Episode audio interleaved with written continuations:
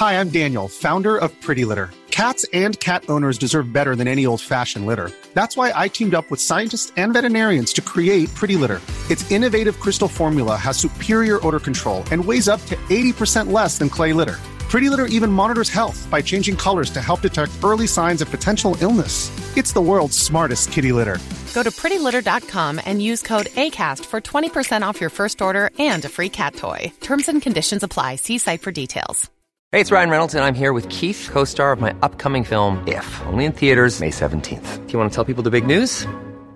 All right, I'll do it. Sign up now and you'll get unlimited for $15 a month in six months of Paramount Plus Essential Plan on us. Mintmobile.com slash switch. Upfront payment of $45 equivalent to $15 per month. Unlimited over 40 gigabytes per month. Face lower speeds. Videos at 480p. Active Mint customers by 531.24 get six months of Paramount Plus Essential Plan. Auto renews after six months. Offer ends May 31st, 2024. Separate Paramount Plus registration required. Terms and conditions apply if rated PG. I'm Sandra, and I'm just the professional your small business was looking for. But you didn't hire me because you didn't use LinkedIn jobs. LinkedIn has professionals you can't find anywhere else, including those who aren't actively looking for a new job, but might be open to the perfect role, like me. In a given month, over 70% of LinkedIn users don't visit other leading job sites. So if you're not looking on LinkedIn, you'll miss out on great candidates like Sandra. Start hiring professionals like a professional. Post your free job on linkedin.com/people today. Bienvenue sur le podcast du raisin et des papilles, le podcast qui vous parle du vin et de l'art de vivre en Alsace. Le bon vin, celui que tu bois avec tes copains, celui qui te donne des émotions. Vous aurez aussi nos coups de gueule et nos coups de cœur. Ouh là là. On va faire le trou normand, le calvadis sous les graisses, l'estomac se creuse et il n'y a plus qu'à continuer. Ah bon? Voilà, monsieur. Oui. Mais que- comment on boit ça? Du sec. Hum, Attendez. Moi c'est Mika, bienvenue dans cet épisode de raisin et des papilles. Bienvenue dans cet épisode de raisin et des papilles. Eh oui, on est de retour pour un bel épisode parce que, alors, euh, bah, comme toujours, hein, je voyage en train. Il paraît que les plus belles rencontres se font sur un quai de quai de gare ou autour d'une table. Moi, j'ai fait les deux. hein. J'aime bien être autour d'une table et j'adore euh, prendre le train. Aujourd'hui, c'est une. Je me suis fait un petit cadeau. Il y a comme ça des rencontres qu'on fait au départ avec un vigneron autour d'une bouteille. Donc c'est le vin en fait, c'est souvent la première rencontre, c'est souvent c'est souvent le vin. Moi je parle souvent de vigneron comme d'artiste et là on est chez un chez un artiste. Euh, alors je sais pas si aussi il va assumer ce nom d'artiste. Euh, je suis avec Monsieur. Alors on se tutoie, hein, mais parce que parce que c'est c'est un, profond respect, c'est un honneur qui nous fait Monsieur Jean-Pierre Frick. Salut Jean-Pierre. Salut, salut. Et bah, je suis heureux de ta venue et une venue écologique en bicyclette et en train, puisque le vin nature et, et la bio, ça ne concerne pas que le vin, ça concerne l'écologie euh, dans son ensemble. Donc il ne s'agit pas seulement de s'occuper des insectes qui disparaissent, ou des vers de terre, ou euh, des papillons, mais de l'ensemble et même de la langue. Pour ceux qui comprennent quelques mots d'alsacien, parce que chaque langue qui disparaît, euh, c'est aussi grave qu'un papillon qui disparaît. Ça fait partie de la grande écologie euh, naturelle et culturelle. Et comme tu disais tout à l'heure, euh, artiste, euh, c'est peut-être un tout petit peu prétentieux dans la mesure où le vigneron, comme, comme le paysan en général, est quand même extrêmement dépendant de, des conditions naturelles. Alors effectivement, ou le cuisinier aussi, il est. Moi j'aime bien le terme à la lisière des arts. Voilà. Donc on est, on n'est pas loin à la lisière des arts. Et j'ai entendu une émission une fois de Bocuse quand il avait à la radio, quand je roulais. Et il avait déjà plus de 90 ans, je crois qu'il est décédé à 92. Et donc le journaliste l'interrogeait sur sa recette fétiche. Et il a dit c'est le pot-au-feu. Alors le gars était un peu surpris, puisque c'est pot-au-feu, c'est plutôt classique, pas extrêmement prestigieux. Il a dit oui, parce que il n'a pas perdu ses racines, cet homme-là. Il a dit parce que le pot-au-feu, comme la viande, est cuite et à des époques où il n'y avait pas des congélateurs, euh, le froid comme on l'a aujourd'hui, Il a dit, bah, en été, le lendemain, je peux en faire des tomates farcies, et en hiver, je peux en faire du hachis parmentier. Donc ça, c'est du bon sens. Du bon sens. Alors, on peut l'assimiler proximité de l'art. faut avoir le l'art, c'est avoir les idées, euh, se laisser inspirer par le moment, par la matière première qu'on a. Mais par modestie, je dirais à la lisière des arts. J'ai envie de commencer par une première question parce que tu, quand on connaît, quand on connaît tes vins, on, on connaît tes valeurs. C'est quoi pour toi la plus belle qualité chez un être humain? La sincérité. Bah parce que de la sincérité découle euh, une fraternité. Euh, on peut compter sur des gens sincères et les, gens sincères euh, entre eux ne s'écrasent pas les uns les autres. Donc la sincérité, et c'est d'ailleurs ce que je souhaite aussi dans, dans les vins. Tu parlais d'AOC, bon, on peut en parler tout à l'heure. Euh, faire des cahiers des charges, on, pourra faire euh, encore des dizaines de cahiers des charges. Si les gens, ou des lois et des lois pour contourner ou ne pas contourner l'échappement fiscal et tout et tout, euh, si la sincérité, c'est une qualité d'âme, c'est une qualité intérieure, d'esprit. Et si quelqu'un a un monde, nous sommes tous en chemin, quel que soit le, travail qu'on fait, les vignerons, les vignerons nature, euh, les écrivains, euh, les journalistes comme toi, etc. Et il ne s'agit pas de dire que l'un est meilleur que l'autre. On est en chemin et on n'est peut-être pas au même endroit on n'est pas sur le même chemin parce qu'il y a beaucoup de bifurcations, mais l'essentiel c'est de dire ce qu'on fait. Si une année, pour une raison précise, j'ai été obligé de mettre un peu de soufre, eh ben je suis pas banni pour ça. C'est pas la fin du monde. Il suffit de le dire, de dire aux gens, ben voilà, là, ce vin, j'ai eu des difficultés de tel et tel ordre, et c'est la raison pour laquelle, à la mise en bouteille, j'ai mis 15 mg. Donc ça reste un vin nature encore, puisque les vins nature L'idéal est qu'il n'y ait aucun sulfite et évidemment aucun autre euh, intrant, mais c'est toléré jusqu'à à 30. Et ben voilà, euh, nous sur nos étiquettes, on a par exemple les purs vins sans sulfite ajouté, là il n'y a aucun ajout. Et puis il y a d'autres étiquettes euh, où c'est marqué sucre résiduel, par exemple 10 grammes, SO2 total 19, 21 mg la sincérité, c'est une forme de transparence. Et si moi je me suis mis en colère avec quelqu'un, eh ben, et je lui explique que depuis euh, ce matin, euh, il y, a ça qui m'est tombé dessus, il y a ça, ça et ça, et que maintenant je suis irrité, la personne va comprendre que la colère que j'exprime vis-à-vis d'elle, c'est pas à cause d'elle. Si je ne dis rien, je dis mais qu'est-ce qu'il a celui-là pour que j'ai une tête qui lui revient pas? Donc voilà, sincérité ou de dire le matin, moi avec les gens qui bossent avec nous, je leur dis quelquefois le matin, je dis bon les gars, ce matin, euh, j'ai pas dormi, je suis fatigué, je suis irrité et irritable. Ich bin nicht gut gelünt. Ich bin nicht gut gelünt, ja. Es ist Vollmond gesehen und ich bin miet und ich bin ins Nest gegangen und das und das. Und ich weiß es, ich habe nichts gegen euch, aber pass auf, heute ähm, nehmen wir es nicht besser, aber ich bin aufgeregt. Voilà. Oder nicht gut gelünt. Moi, je dis toujours, euh, moi, ça me dérange pas qu'une qu'une viticulture et, et que une vinification industrielle, de toute façon, elle existe. Elle existe, elle a le droit d'exister. Ils ont le droit, bah, il y, a, un codex alimentaire, donc ils mettent des, produits qui sont légalement autorisés. Après, c'est aux consommateurs d'être acteurs aussi et de dire, bon, bah ça, Jusque-là, j'accepte dans mon alimentation et ça, j'accepte pas. Bon. Donc, quand on achète un, paquet euh, de, gâteaux secs à 1 euro, il y a euh, généralement même en deux langues, il y a, tout un paragraphe euh, contient du froment, du bicarbonate de soude, de la lécithine de soja et, et je ne sais quoi. C'est marqué pour un truc qui vaut 1 euro vous achetez, le, consommateur achète une bouteille à 15, 30, quelquefois 50 euros. Quelquefois 3 euros aussi? 3 euros. Oui, mais disons pour 3 euros, à la limite, c'est plus excusable de ne pas savoir ce qu'il y a dedans. Parfois vaut mieux peut-être. Je dirais oui, bon, éventuellement.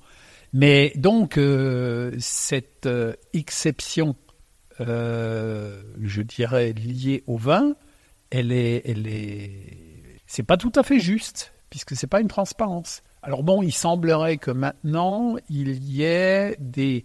Et alors, il y a des effets pervers aussi. Par exemple, à cause des allergènes, euh, le collage au blanc d'œuf se faisait très longtemps. Euh, L'œuf n'est pas un produit euh, toxique.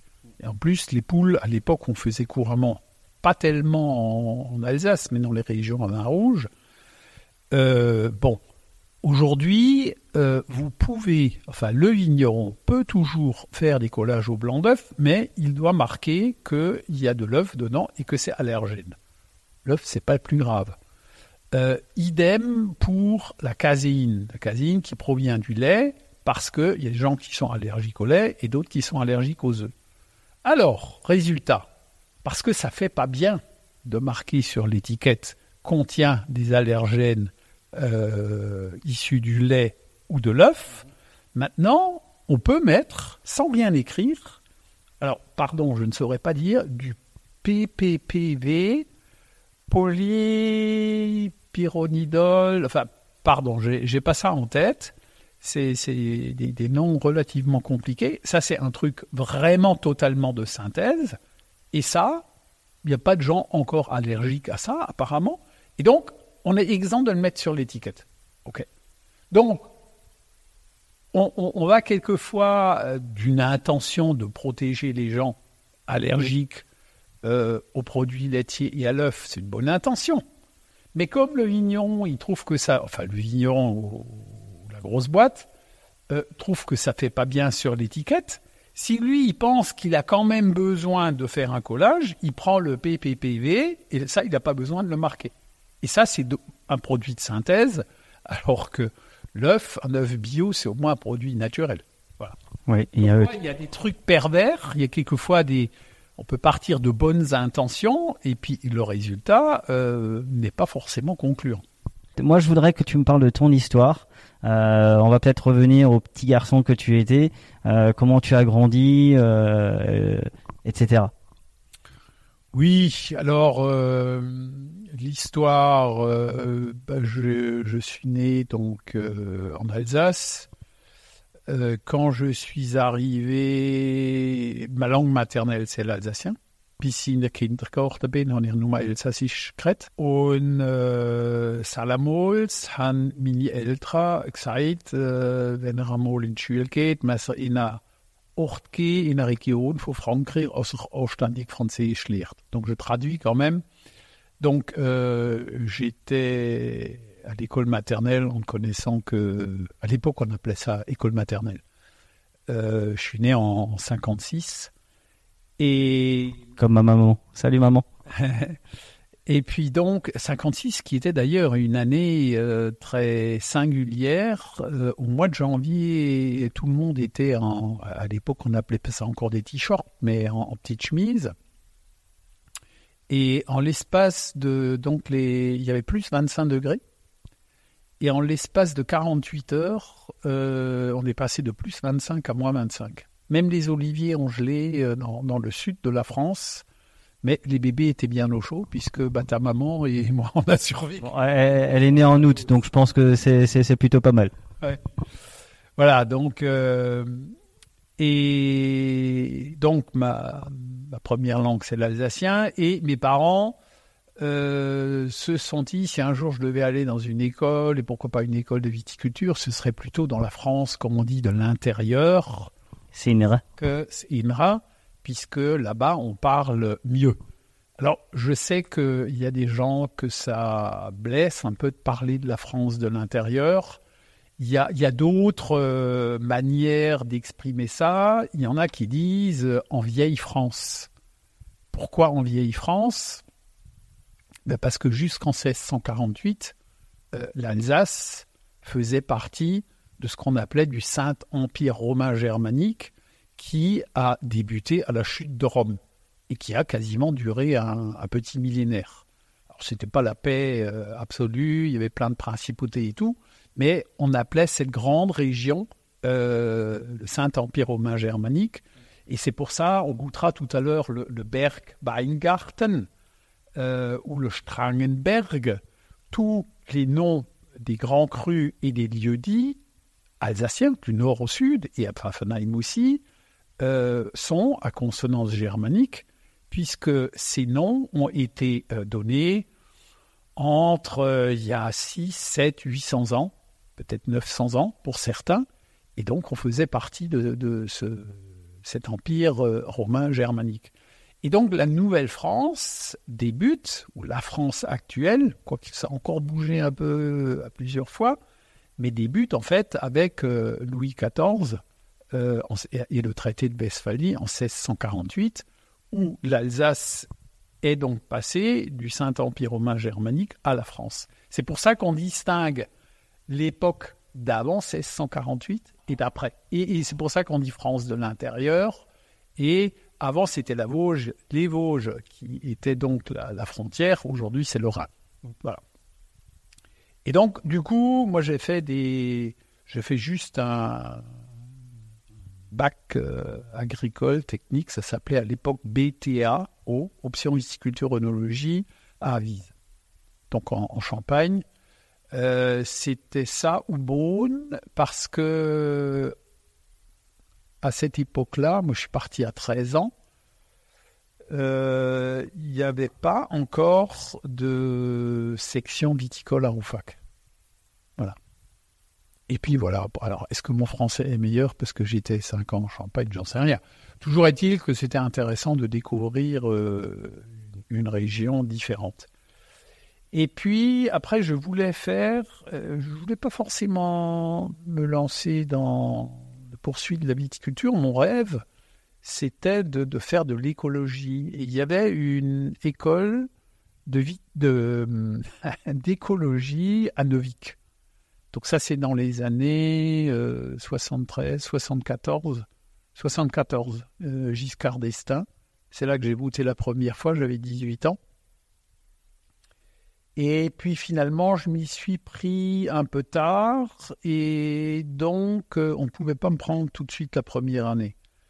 Et puis après, il y a eu de nombreux événements, bah, comme souvent, euh, mon père qui, se fatiguait. Et puis du coup, bah, j'ai bossé ici, j'ai fait euh, six mois de stage en Allemagne, trois mois en Suisse chez, un bio, chez Émile Vuy au-dessus du lac de Bienne, un monsieur qui était un tisserand d'art, et donc qui est passé de l'art à la lisière des arts. et hum, ouais, c'était très, très sympa aussi. Là-bas, j'étais en 76, cette année où il faisait tellement sec. Et j'étais, je suis toujours d'ailleurs, objecteur de conscience. Donc je, Bon, maintenant, on va pas s'étendre euh, sur euh, la Russie et l'Ukraine, euh, ce qui se passe au Yémen, parce que on parle de la Russie et de l'Ukraine, bah, c'est- bien légitime d'en parler. Mais je veux dire, il y a, plein d'autres conflits dont malheureusement on parle très peu. Il y a des conflits, il y a des guerres civiles en Somalie, il y a des situations très, très tendues, et puis de toujours. Et ça, ça m'a, en tant qu'ado déjà, ça m'a toujours euh, travaillé. Et donc j'ai dit, euh, moi je ne ferai pas de service militaire. Euh, on peut. J'ai, appris à connaître le MAN, le mouvement d'action non violent, et, et- plein d'autres associations qui étaient antinucléaires militaires et du coup antinucléaires civils aussi, puisque c'est lié.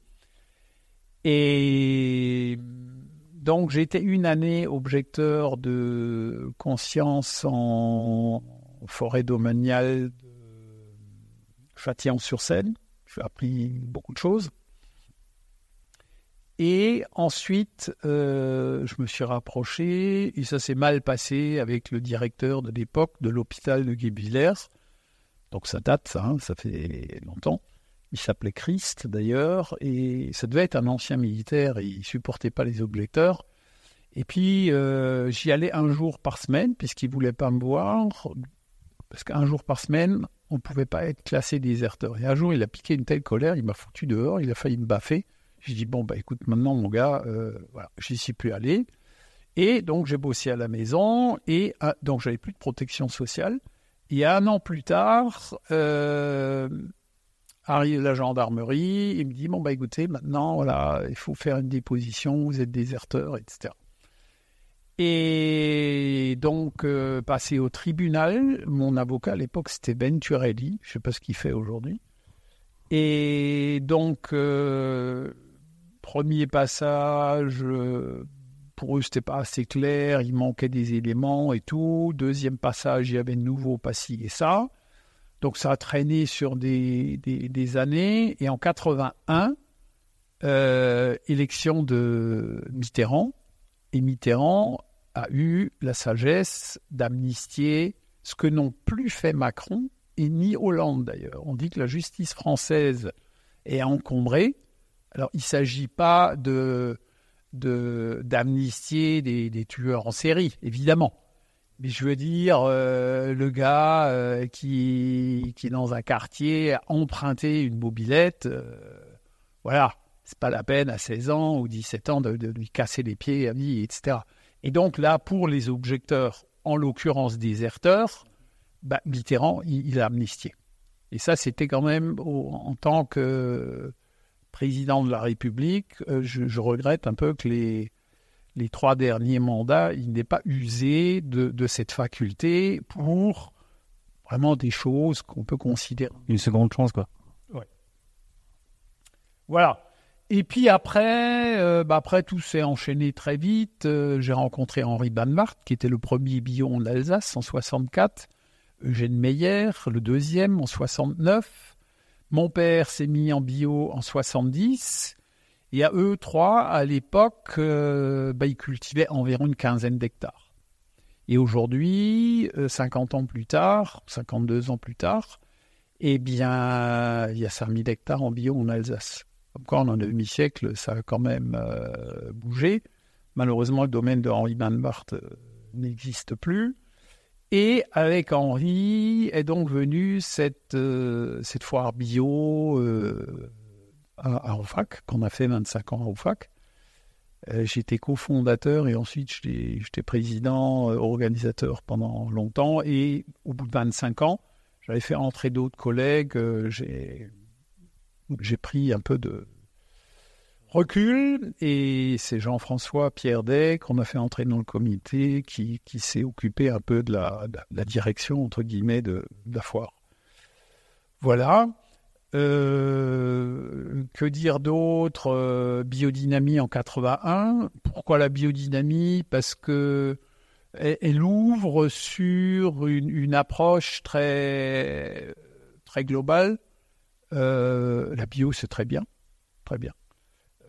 la biodynamie permet simplement de s'insérer dans quelque chose d'un peu plus vaste, puisque on s'intéresse de plus près euh, aux, interactions euh, de toutes les planètes du système solaire par rapport à la vie sur Terre, et même de notre système solaire par rapport aux constellations.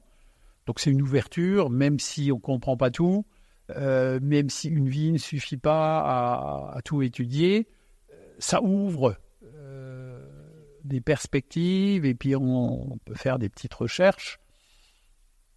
Et puis l'histoire des, des préparats, bah, c'est les préparats, c'est quelque chose que qu'on peut faire soi-même. Euh, on n'est pas tributaire euh, d'un marchand de produits bio, enfin fustides bio. On peut le faire vraiment soi-même. C'est un peu une école d'autonomie. Et cette euh, école d'autonomie, je trouve ça intéressant. Voilà pourquoi en 81, le, le pas vers la biodynamie. Et puis 88, ça c'était une étape euh, parce qu'à l'époque on chaptalisait encore, hein. on chaptalise encore aujourd'hui. Pas on personnellement, nous, je parle en Alsace, quand il y a des blocages de, maturité, quand il y a des années de grande sécheresse par exemple. Et ça c'est un truc qui, on l'a jamais beaucoup pratiqué sur le domaine. Mais j'ai 88, non, c'est terminé quoi qu'il arrive. Et j'avais des clients en Allemagne à l'époque il disait toujours, oui, die Beine, die Elsässer Beine sind zu schwer. Les mains d'Alsace sont trop, trop lourds. Et je dis, bon, bah écoutez, ok, euh, le, moment venu, euh, il y aura peut-être des vins légers. Alors, ils ont quand même un peu retourné leur veste. Donc, euh, je ne sais plus quelle année. Bah, 88, il a beaucoup plu. 78 aussi. Je ne sais plus quelle année, mais il y a eu une année où effectivement j'avais des vins à 9 degrés et demi, 10, 10 et demi, 11. Donc, pas de chaptalisation. Ça, c'était aux environs de 88. Ou un peu avant. Et là, ils ont quand même un peu retourné leur baisse. Je dis, bon, ça y est, maintenant, goûtez. Vous vouliez des vins légers, voilà des vins légers. Qui étaient sympas quand même. Il y avait une forme de maturité. C'était pas des, des vins qui avaient des acidités qui transperçaient l'estomac. Hein. Mais hmm, c'est plus facile d'en parler qu'après de, de les vendre. Et puis, euh, il y a une niche de gens qui veulent des vins un peu alcoolisés. Ils font beaucoup de bruit, mais ils sont pas nombreux, quoi. Donc, quand on a vraiment le vin léger, bah, on n'a finalement pas assez d'amateurs de, vin léger, quoi. Donc, tout ça, c'est à force, on, arrive à mieux comprendre euh, ce que souhaitent les importateurs et surtout les limites de, de ce qu'ils peuvent faire. 88, c'est ça. 99, euh, euh, les premières cuvées, euh, deux, pour commencer, totalement sans sulfite. Et puis après, assez rapidement, on en a fait toujours plus. Et, aujourd'hui, on est à 90% du volume qui est, qui est sans, sulfite ajouté, sans rien d'autre. Euh, on arrive de temps en temps à faire des vins avec sucre résiduel. On goûtera tout à l'heure en haut un, un 2019 botrytisé. On l'avait trié. Et ça, c'est un botrytis 119 qui est arrivé entre le 1er et le 10 août.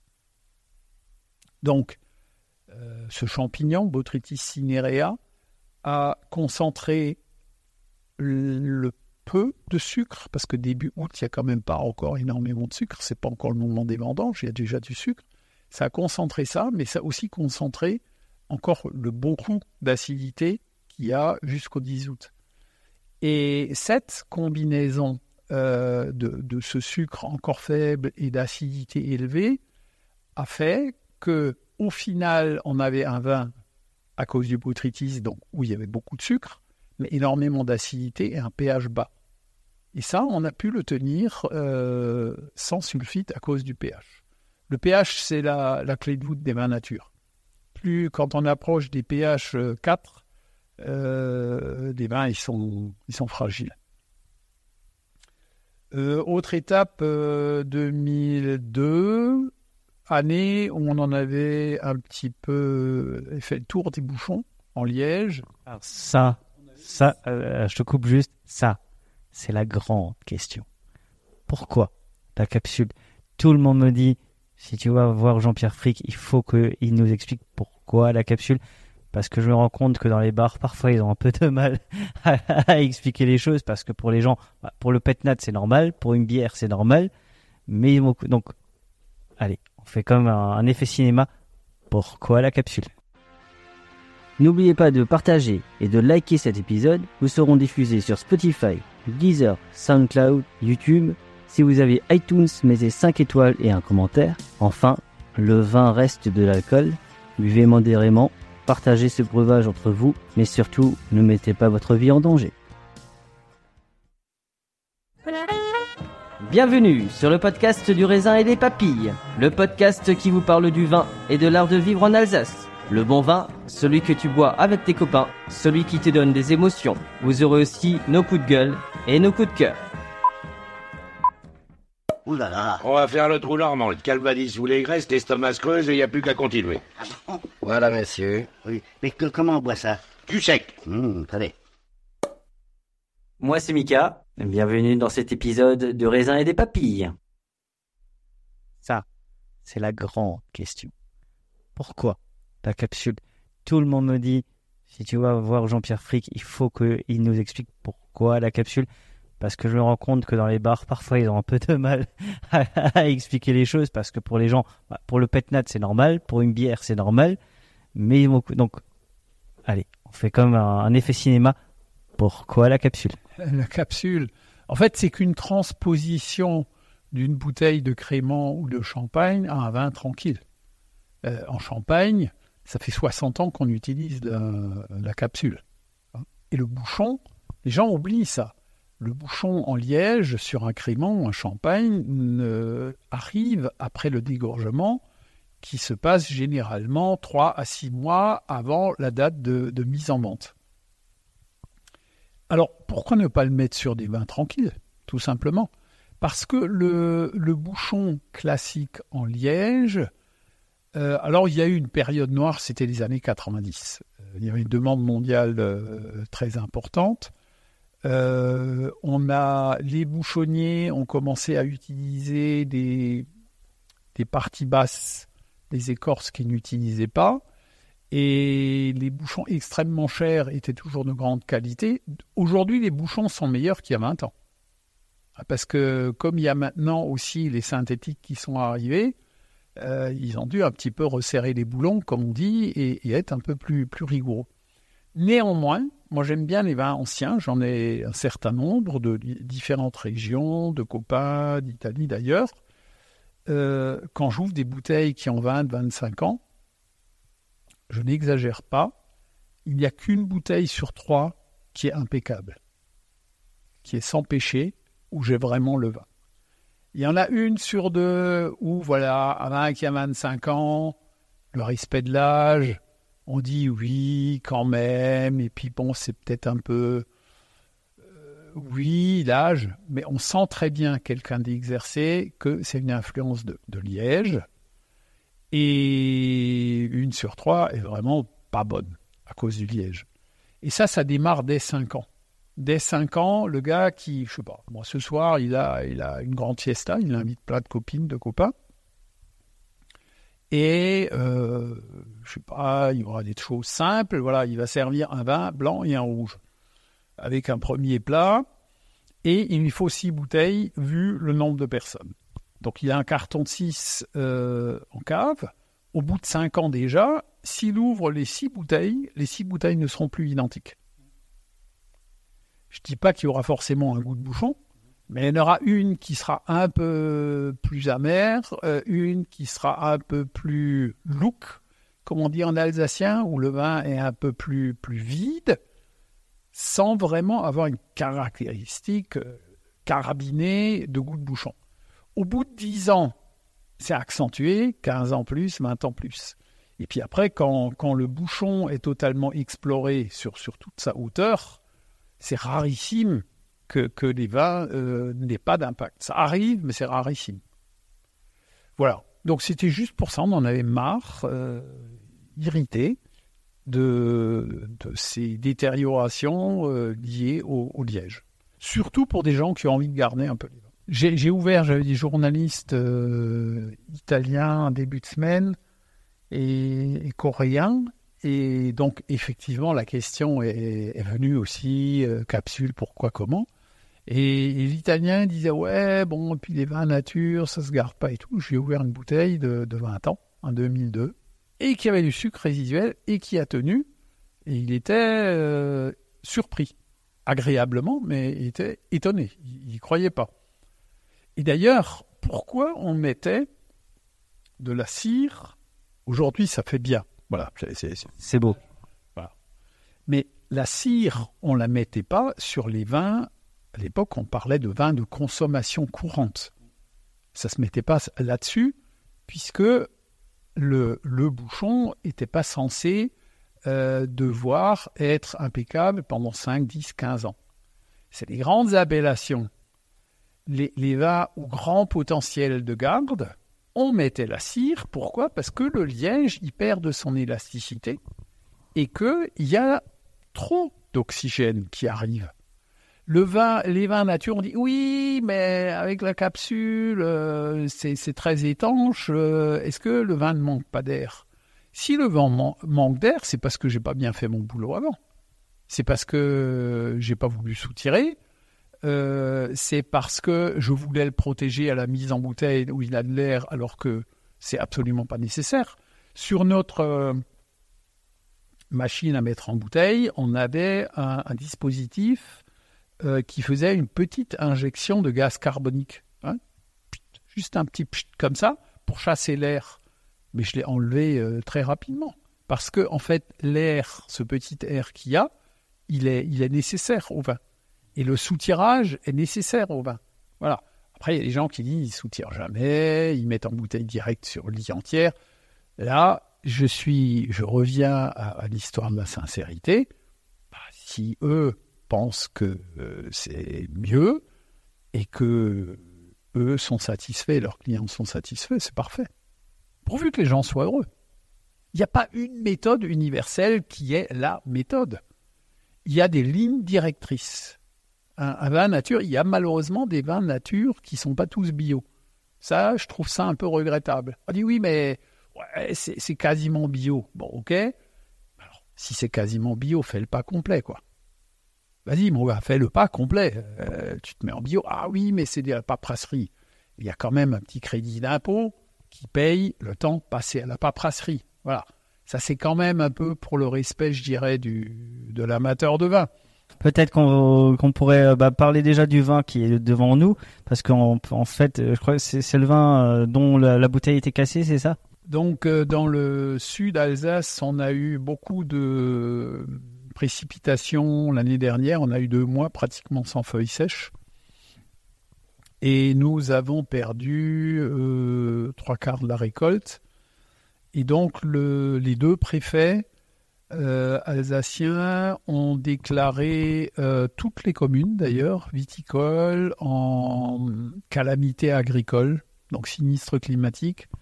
Et dans ces conditions, on peut acheter du raisin. Et donc ça, c'est du raisin exceptionnellement. Donc on a acheté chez un collègue euh, Jean Dreyfus, domaine Fischbach. D'ailleurs, c'est marqué Fischbach sur l'étiquette pour distingué. C'est très bien. Donc il y a Pierre Frick, puisque c'est nous qui l'avons élevé. Mais donc c'est marqué Fischbach.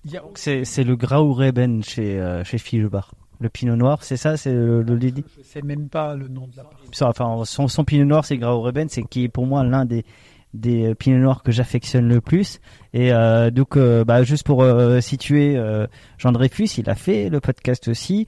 Et c'est le barbu qui a un, un rire qu'on entend de loin quand on est sur un salon et qui est donc à Trenheim et donc c'est le domaine Fischbar. Euh, alors juste pour resituer, c'est un domaine dont sa mère s'est occupée, sa grand-mère s'est occupée et que lui il a repris et qui reprend de avec une un talent qu'on lui connaît. En tout cas, moi j'aime beaucoup. Alors moi je c'est vrai que pendant des pendant des décennies, enfin des décennies, je suis pas si vieux non plus, mais euh, pendant des années, je ne buvais plus de pinot noir. Je trouvais ça d'une d'un plat euh, et, euh, depuis que je bois beaucoup plus de vin bio, biodynamie, nature, euh, moi le pinot noir, je trouve qu'il a qu'il a pris un envol en Alsace qui est assez incroyable. Mais nous avons en Alsace de, très beaux terroirs. Il y avait une petite manifestation entre deux confinements à Bach, puisque Bach est l'une des deux communes qui a revendiqué euh, son grand cru en pinot noir.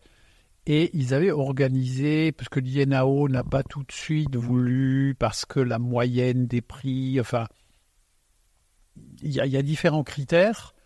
Et il faut aussi que le prix moyen soit plus élevé qu'un pinot noir classique. Et à l'époque, l'INAO a fait une petite erreur de calcul. Ils ont dit oui, mais ils n'y croient pas assez à leur grand cru. Et alors, ils se sont un peu bougés, enfin, ils se sont toujours bougés là-bas. Ils ont organisé une petite euh, manifestation qui s'appelle Alsace Terre de Rouge. Et ils ont invité euh, d'autres vignerons qui sont un peu des, disons, un peu plus passionnés de pinot noir que, la moyenne. Et euh, Antoine Kreinweiss aime bien nos pinots noirs.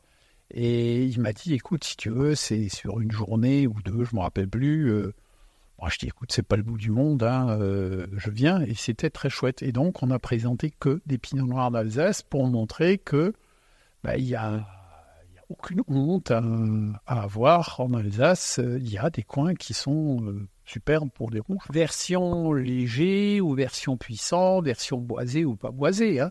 Ça, c'est comme la peinture, euh, la musique, on peut aller dans différents styles. Non, mais c'est vrai que c'est nous, euh, bah, le vin nature sublime souvent des, des, euh, cépages euh, bah, qu'on a un petit peu désuets, bah, par exemple le sylvaner.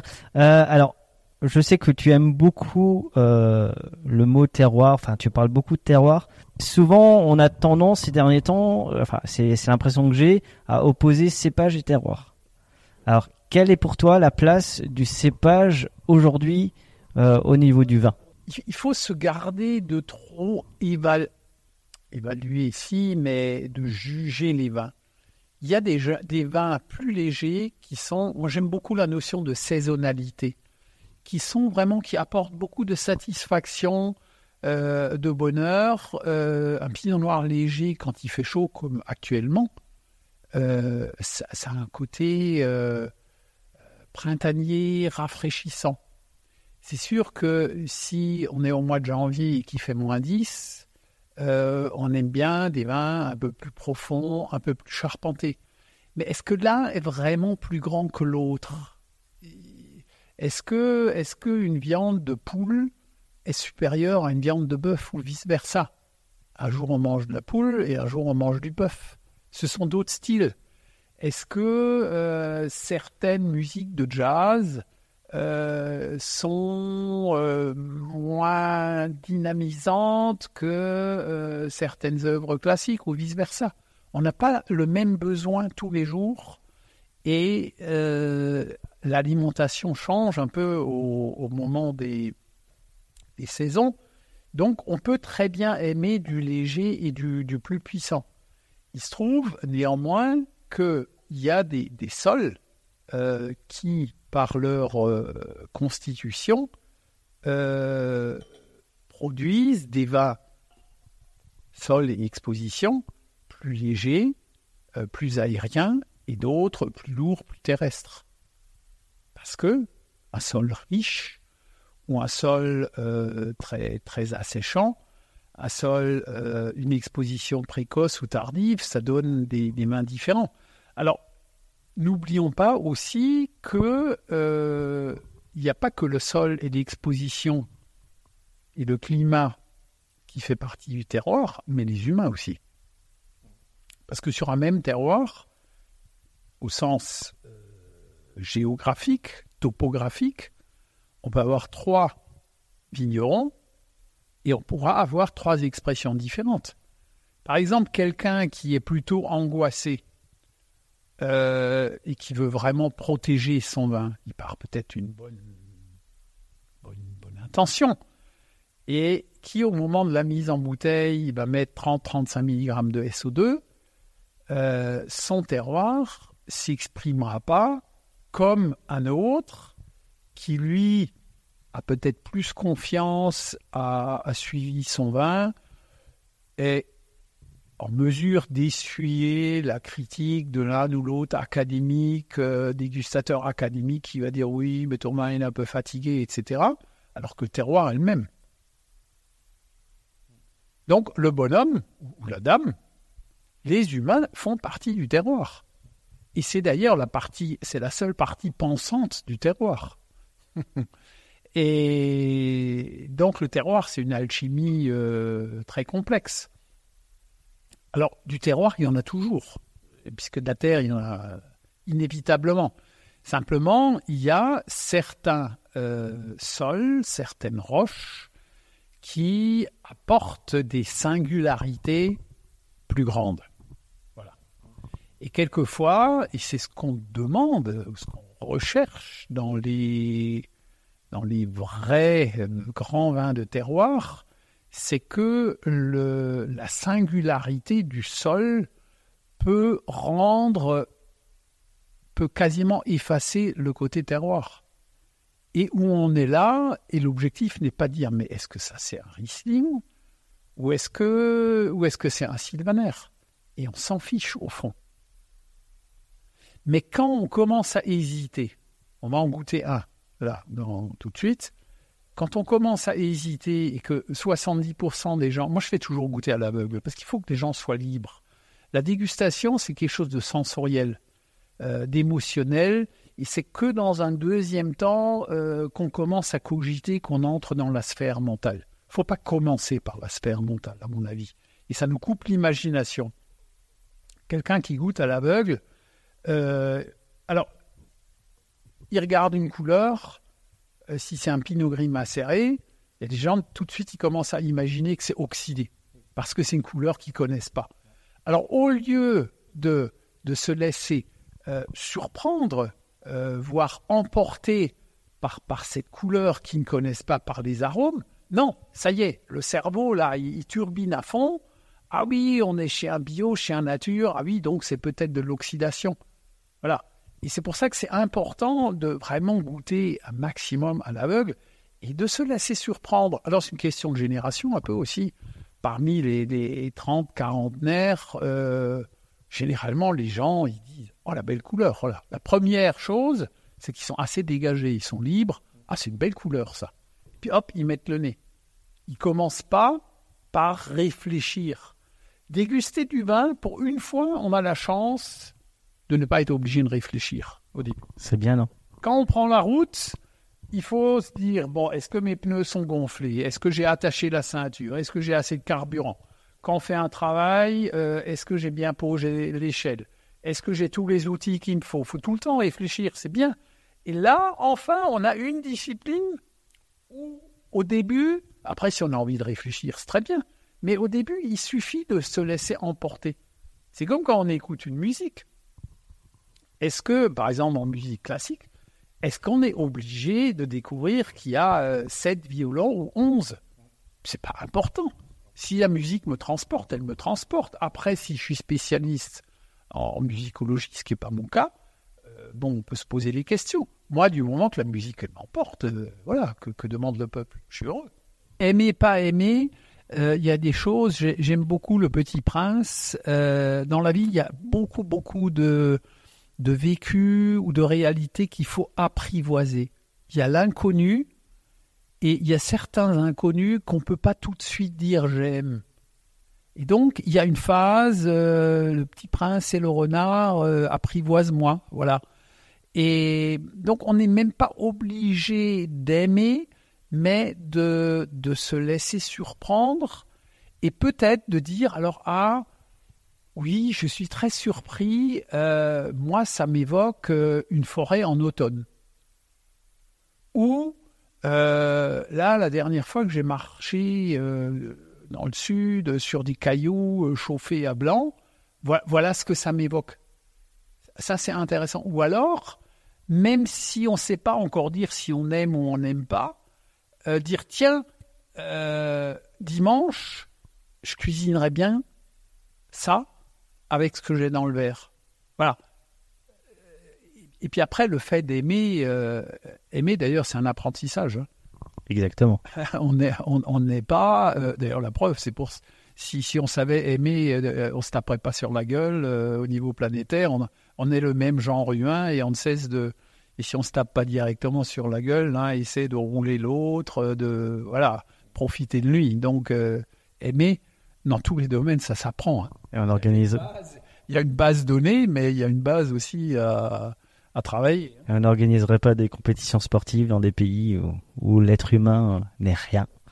Bah bon, allez, on va on va parler du vin. Bah, on va parler terroir. Tiens, c'est important parce qu'on est quand même dans un grand domaine. Alors moi, j'ai envie de te dire sur les sur les deux. Bon, le deux, le premier, je savais que c'était euh, Fischbar, donc de toute façon, j'étais un peu euh, euh, comme je connais. Là, moi, je trouve que on est sur un vin avec une belle acidité, mais un très bel équilibre. Euh, pour moi, c'est euh, c'est vraiment. On a, en fait, c'est un un vin qui évolue beaucoup en bouche et euh, qui moi, il m'a il m'a donné des frissons. Euh, en général, quand ça commence par des frissons, c'est comme une belle chanson. C'est c'est plutôt bon signe. Tu voulais nous en parler, ce vin simplement, ce que je voulais dire, c'est que voilà deux terroirs différents euh, et à ne pas hiérarchiser.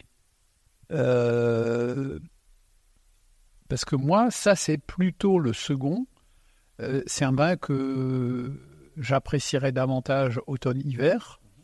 Et le premier, je l'apprécie davantage, da- davantage printemps-été. Euh, ça, ça me semble important. On n'a pas besoin de dire. Après, on peut aller dans les profondeurs, dans les vibrations. il, il vibre un peu plus celui-là. Alors les, des gens qui disent attends, il n'y a pas de vibration dans le vin. Euh, quand on parle de vibration, euh, c'est un peu ce qui se passe. euh, le, le premier a un toucher de bouche plus, plus lisse. Très velours en fait. Euh, Voilà, et ça c'est un toucher de bouche un peu plus avec plus d'aspérité, avec plus de, de relief. hein. Et alors les uns euh, sont plus euh, séduits justement par un toucher de bouche lisse, et d'autres recherchent euh, davantage un peu les aspérités, pourvu que les gens soient heureux. Également, bah, comme les deux précédents, non filtrés, sans, sulfite, sans aucun, ajout. Alors, ce qui est peut-être intéressant pour, les auditeurs, c'est que quand vous ne mettez pas de sulfite du tout, à 95%, euh, les vins font inévitablement la malolactique. Alors sur les pinots noirs, classiquement, on la recherche. Euh, sur les blancs, dans l'histoire récente, pas dans l'histoire ancienne, mais dans l'histoire récente, euh, on ne cherchait pas forcément la malolactique, et particulièrement pas sur les Riesling. Et donc, dans ce cas-là, il faut soutirer assez tôt, et la plupart des gens mettaient du soufre pour, pour euh, inhiber les bactéries de la malolactique. Ce vin-là, par exemple, que, que nous avons dans le verre, euh, a fait la malolactique. hein. et, et tous nos blancs, ou pas blancs, font la malolactique. Donc, et, la malolactique est également une source de, supplémentaire de stabilité. L'instabilité du vin vient de deux origines. David Lefebvre, qui s'intéresse beaucoup au vin, qui, est- qui est journaliste dans différentes revues, euh, l'Est agricole, mais pas que, euh, lui, il dit toujours euh, il faut que le vin perde son carbone. Le carbone, c'est la base de la chimie organique. C'est d'ailleurs la pierre philosophale des, alchimistes. Et puisque le diamant, par exemple, c'est du carbone, c'est la forme la plus pure, et l'anthracite, le charbon, c'est du carbone aussi. hein. Donc le carbone, il est multiforme, c'est vraiment la base de, de la chimie organique, donc euh, de la nature. Et bah, le sucre euh, contient évidemment des atomes de carbone, et la fermentation modifie cette instabilité du carbone du sucre en une stabilité euh, dans le- les molécules d'alcool. Et l'acide malique, dit l'acide de la pomme, hein, euh, a deux fonctions acides et les bactéries malolactiques euh, coupent, découpent en fait l'acide malique et en font de l'acide lactique, Milchsäure, l'acide du lait, choucroute, par exemple. D'ailleurs, on, sent, on dit quelquefois il y a des mains qui sentent la choucroute. Et il se peut, alors c'est une phase qui n'est pas forcément la plus, la plus euh, agréable du vin, ben, il suffit de, de soutirer.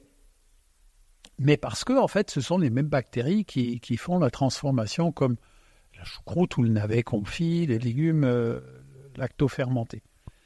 Et donc, quand cette euh, deuxième fermentation bactérienne, cette fois-ci, est faite, eh ben, le vin est beaucoup plus stable. Et il y a une partie, parce que euh, donc il reste l'acide lactique, mais l'acide carbonique sous forme de CO2, acide carbonique, il, il part dans l'air. Donc on perd du carbone. Et plus on perd de carbone dans un vin, euh, moins il est organique et plus on s'approche de la minéralité. En tout cas, euh, le vin que tu nous as servi, c'est voilà, c'est purement les vins que moi j'appelle ce qu'il faut boire, mais avec une pleine conscience, euh, vivre le moment présent, vous fermez les yeux et, juste profiter parce que euh, bah, c'est ce que j'ai fait. Tout simplement, on ressent encore une fois cette caresse, euh, ce, ce velours qui vient. euh, Je même pas, euh, je veux même pas savoir à la rigueur le cépage. Finalement, on s'en fout. Alors, je sais juste que je vois sur le Bergweingarten. Euh, alors, j'ai essayé la traduction jardin du jardin du vin sur le mont, Jardiner sur la colline. jardiner sur la colline. Ouais. En plus, Pourquoi jardiner parce que c'est une vigne proche. Gar, Garten, c'est jardin. Et, et Weingarten, c'est la vigne jardinée. Et il y a le, le Patergarten à Kinsheim, il y a le Engelgarten à Bergheim. Les gartens sont toujours proches des villages. Weingarten à Eigenstein. Oui. Et pourquoi euh, Garten? Parce que les, les, les anciens y allaient. Donc il n'y avait pas de voiture, on y allait à pied. Euh, quand on pouvait plus monter sur la carriole ou y aller à cheval, bah, il n'y avait pas de kiné non plus. Euh, bah, les anciens, ils faisaient leur petite promenade euh, quotidienne. Et puis, ils bricolaient un peu, ils taillaient, plus tard, ils palissaient. euh, mais pratiquement toujours dans la même vigne, parce que c'est la vigne la plus proche. Et en fait, toutes les vignes en Garten sont toujours proches des villages. C'était la vigne des anciens. Et pendant ce temps, les jeunes, bah, avec la, carriole euh, ou à cheval, allaient plus loin et s'occupaient des vignes plus éloignées. Voilà. Donc Bergweingarten, c'est à 800 mètres, euh, 700 mètres au-dessus du village. C'est une exposition sud-est. C'est un sol très calcaire, assez proche du Steinert. Beaucoup de calcaire. Et on sent, on sent vraiment un côté caillouteux qui, reste une saveur assez longue euh, de cailloux. Et alors les gens, nous on le vend comme Bergweingarten. Il n'y a, pas de mention de cépage. Alors il y a des gens maintenant qui connaissent euh, ce terroir et, et cette cuvée. Et il y en a d'autres toujours. Ah mais mais, mais qu'est-ce que c'est Euh, Je dis bah, c'est du Bergweingarten. Ah mais pourquoi? Je dis bah, vous savez au Moyen Âge on achetait du riz cuir, on achetait euh, du, du, on achetait du Sulz, euh, voilà. Euh, il y a même encore il y a un siècle, euh, on avait plus de 100 cépages en Alsace. hein. Donc on achetait euh, tel village et on savait que dans tel village les vins étaient un peu plus charpentés, donc on les prenait l'hiver. Dans tel village, ils étaient généralement un peu plus nerveux, donc on les préférait euh, par période chaude. Et, c'est comme ça que ça se passait. Et il n'y avait pas une litanie de 25 cépages. D'ailleurs, les vignerons eux-mêmes, souvent, ne, savaient pas exactement, euh, ils n'étaient pas capables d'identifier tous les cépages. Et c'est que à partir de 62, quand, quand l'Alsace est passée en, appellation euh, contrôlée, qu'il y a eu un, appauvrissement euh, considérable quant aux cépages. Donc maintenant, nous sommes un certain nombre à, essayer de remettre euh, en avant cette euh, notion de, terroir, de lieu. hein. Euh, quand vous achetez un pommard, bon après là-bas, c'est pas tout à fait. En Bourgogne, c'est un peu plus simple, ils ont deux cépages. hein. Et, et un qui est blanc et l'autre qui est rouge.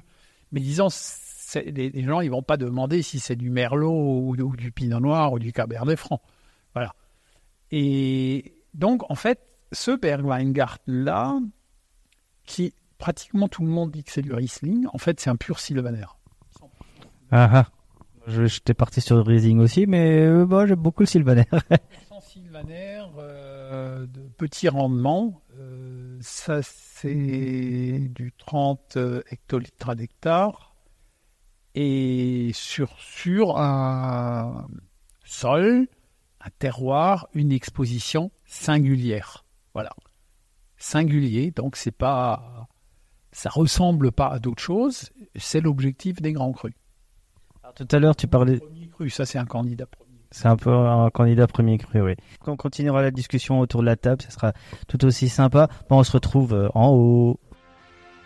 N'oubliez pas de partager et de liker cet épisode. Nous serons diffusés sur Spotify, Deezer, SoundCloud, YouTube. Si vous avez iTunes, mettez 5 étoiles et un commentaire. Enfin, le vin reste de l'alcool. Buvez modérément, partagez ce breuvage entre vous, mais surtout, ne mettez pas votre vie en danger. Good morning. Eh oui, je voulais prendre un peu de temps pour vous de remercier d'abord d'être plus en plus nombreuses et nombreux à écouter ce podcast en France et dans le monde entier. Franchement, merci. Maintenant, je vais te mettre à contribution. Je voudrais qu'à la fin de l'épisode, tu prennes 30 secondes pour mettre sur Spotify et Apple Podcast une note 5 étoiles, un commentaire, de préférence 5 étoiles parce que c'est toujours mieux, sacré référencement Google, partage le podcast, partage-le dans les stories. Tu peux m'écrire également sur Michael, m i c k a e l du raisin et des avec tes suggestions, tes questions, même s'il y a des choses qui te plaisent pas, tu peux m'écrire et forcément je te répondrai. Donc si vous voulez bien mettre 5 étoiles, un commentaire sur votre plateforme préférée à la fin de l'épisode, franchement ça me ferait plaisir. Salut Bessom Bienvenue sur le podcast du raisin et des papilles, le podcast qui vous parle du vin et de l'art de vivre en Alsace. Le bon vin, celui que tu bois avec tes copains, celui qui te donne des émotions. Vous aurez aussi nos coups de gueule et nos coups de cœur. On va faire le trou normand, le calvadis sous les graisses, l'estomac creuse et il n'y a plus qu'à continuer. Voilà, monsieur. Oui. Mais comment on boit ça? Du sec. Hum, allez. Moi, c'est Mika. Bienvenue dans cet épisode de Raisin et des Papilles. Un crément, on va abîmer un tout petit peu les verres. Euh, un crément sec, ça permet de, bien neutraliser le palais, je trouve, pour passer des vins d'un millésime euh, jeune en foudre à des vins qui sont déjà en bouteille. C'est un peu un autre univers. Hein ouais. Et le, le crément, ça c'est de l'auxerrois, sans soufre, sans sucre ajouté, sans rien. Eh bien, il permet le crément de, de vraiment, euh, oui, changer de, de stade, hein, puisque les, les 21 en foudre sont sur l'IFIN, donc c'est une autre étape. Et là, on va goûter des vins d'une étape différente, puisque eux sont déjà en bouteille. Ah Alors, la couleur, parce que c'est quand même important qu'on parle de la couleur. On est vraiment sur une couleur or. C'est vraiment, vraiment majestueux. Moi, j'aime beaucoup les. C'est vrai que la couleur du vin fait partie de l'histoire du vin. Hein, et, euh, et c'est vrai que vous, euh, c'est peut-être ça l'inconvénient d'un podcast, mais il y a tellement de, il y a tellement d'avantages à faire un podcast que finalement ça change pas grand-chose. C'est que vous voyez pas forcément la couleur, à vous goûtez pas non plus, mais c'est comme quand vous regardez une émission de cuisine. Hein, finalement, vous mangez pas non plus. Mais c'est pour ça qu'on va vous donner vraiment l'envie. C'est toujours, c'est toujours vous donner l'envie. On va essayer de reproduire au mieux euh, nos dégustations pour vraiment que vous ayez aussi l'envie de goûter les vignerons. On a la chance, alors c'est vrai que j'en ai pas parlé, mais d'être quand même écouté dans tous les pays euh, du monde. Euh, je voudrais quand même saluer en ce moment les auditeurs ukrainiens qui, euh, compte tenu de ce qui se passe en ce moment, sont de plus en plus nombreux. Euh, qui nous écoutent. Alors, je sais pas s'ils ont la chance. Je pense que c'est un petit peu compliqué de, de trinquer en ce moment, mais on va trinquer euh, pour eux aussi également. Euh, et également, bah, on parlait, c'est une question que je voulais te poser parce que on parlait tout à l'heure de, de, ces, de, de 100 cépages qu'avait l'Alsace il y a un siècle. Euh, j'ai rencontré un jeune, un jeune réfugié afghan qu'on a enregistré qui s'appelle Haroun. Mmh, euh, je le connais, oui. Que tu connais, et euh, qui est un passionné des cépages oubliés, résilients, interdits. Euh, est-ce que ça te choquerait Je pense, c'est une question un petit peu plus provocante, mais est-ce que ça te choquerait, dérangerait qu'à un moment donné, certains de ces cépages puissent être replantés en Alsace? Pourquoi pas aller vers de nouveaux cépages à nouveau? Là, là pareil, il, s'agit juste de, de transparence il, faut dire euh, ce que c'est et pourquoi on le fait, et, vive la diversité, vive la pluralité. A aucun, aucun souci. Le, le, problème euh, en Alsace, on est plus royaliste que le roi et plus catholique que le pape. Et de ce fait, en général en tout cas, et, et de ce fait, euh, on sanctuarise l'INAO et ses contraintes alors que l'INAO en ce moment n'est peut-être plus tout à fait à la hauteur de, la situation.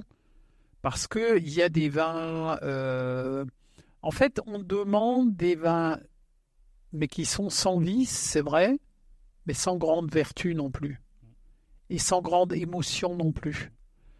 Et il y a de plus en plus de gens, d'ailleurs, euh, il y a de grands discours là-dessus sur la beauté. Qu'est-ce qu'un visage euh, qui, dont on se souvient, on peut voir des visages totalement burinés, ridés, de vieilles paysannes, de vieux paysans, et ce sont des, visages magnifiques qu'on garde en, souvenir.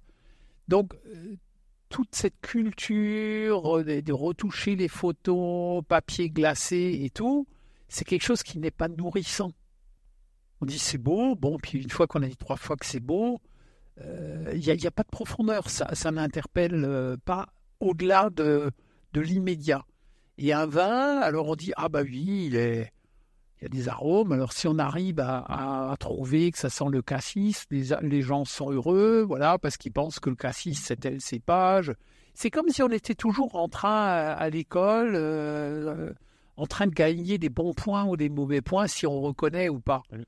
Et, cette histoire-là bah, est un peu fatigante. Et, et liée là-haut est quand même un peu euh, des défenseurs de, de, cette manière de voir et de dire que un petit d'abord qu'est-ce qu'un défaut? Disons une singularité bah, c'est ça qui apporte un charme euh, au-delà et qui fait que on a envie de revenir à un vin. Moi il y a des vins techniquement parfaits. Mais j'en ai plus un demi-verre euh, on me propose on me dit t'en veux? Bah, si en face il y a autre chose, je dis euh, gentiment, je dis non, euh, c'est bon, je l'ai saisi, je préfère goûter autre chose. Parce que j'en ai fait le tour en un demi-verse me, suffit largement, parce qu'il n'y a pas grand-chose à raconter. Il y a d'autres vins où il faut un peu, on parlait tout à l'heure de, de s'apprivoiser, où, je ne sais pas tout de suite, euh, il m'émeut, il me surprend, il peut même me perturber. Et là, je vais en reprendre pour apprendre à mieux le connaître. Mais ça signifie qu'il y, a un partage, il, a quelque chose à me donner, même si moi je ne comprends pas encore, ou si je ne perçois pas toutes les subtilités. Alors que le vin euh, théoriquement standard, euh, techniquement parfait, ben, je, le reprends à trois fois, euh, voilà, j'en ai fait le tour, il me raconte plus rien de neuf, j'en ai marre. Exactement. Et c'est vrai que c'est souvent, euh, souvent on essaye les gens qui qui trouvent pas les. Moi c'est pareil, euh, ils me disent mais oh, tu nous parles jamais d'arômes. Ben non, c'est pas très grave si tu trouves pas les arômes. Déjà si, tu aimes le vin, c'est déjà une bonne chose. Et, et c'est tellement, et je trouve qu'on a tellement, et c'est peut-être là où le vin c'est un petit peu euh, perdu, c'est qu'on a enfermé les gens dans, dans des cases, le nez, la bouche, les yeux, alors qu'on a juste oublié une chose essentielle, c'est ce qu'on ressent Oh, tu parlais tout, à l'heure de musique, de musique classique. Je sais que Chantal écrit des poèmes, mais c'est pas, c'est pareil. En fait, c'est l'émotion que donne une œuvre, un plat. Euh, moi, je peux goûter des plats à l'aveugle. Après, à la fin, j'aime bien savoir ce qu'il y avait de bien. C'est tout à fait normal. Mais, euh, mais au final, c'est le sens de l'histoire. C'est juste, eh, n'ayons pas peur de nos propres émotions. Et je trouve qu'on est devenu peut-être une société un petit peu trop individualiste, mais euh, qui a peur de ce qu'on ressent. Oui, oui. Et j'aimerais rebondir sur le fait, donc quand on n'a que le son et qu'on ne voit pas, ça c'est comme le roman et le cinéma. Moi j'aime lire, j'aime le cinéma aussi.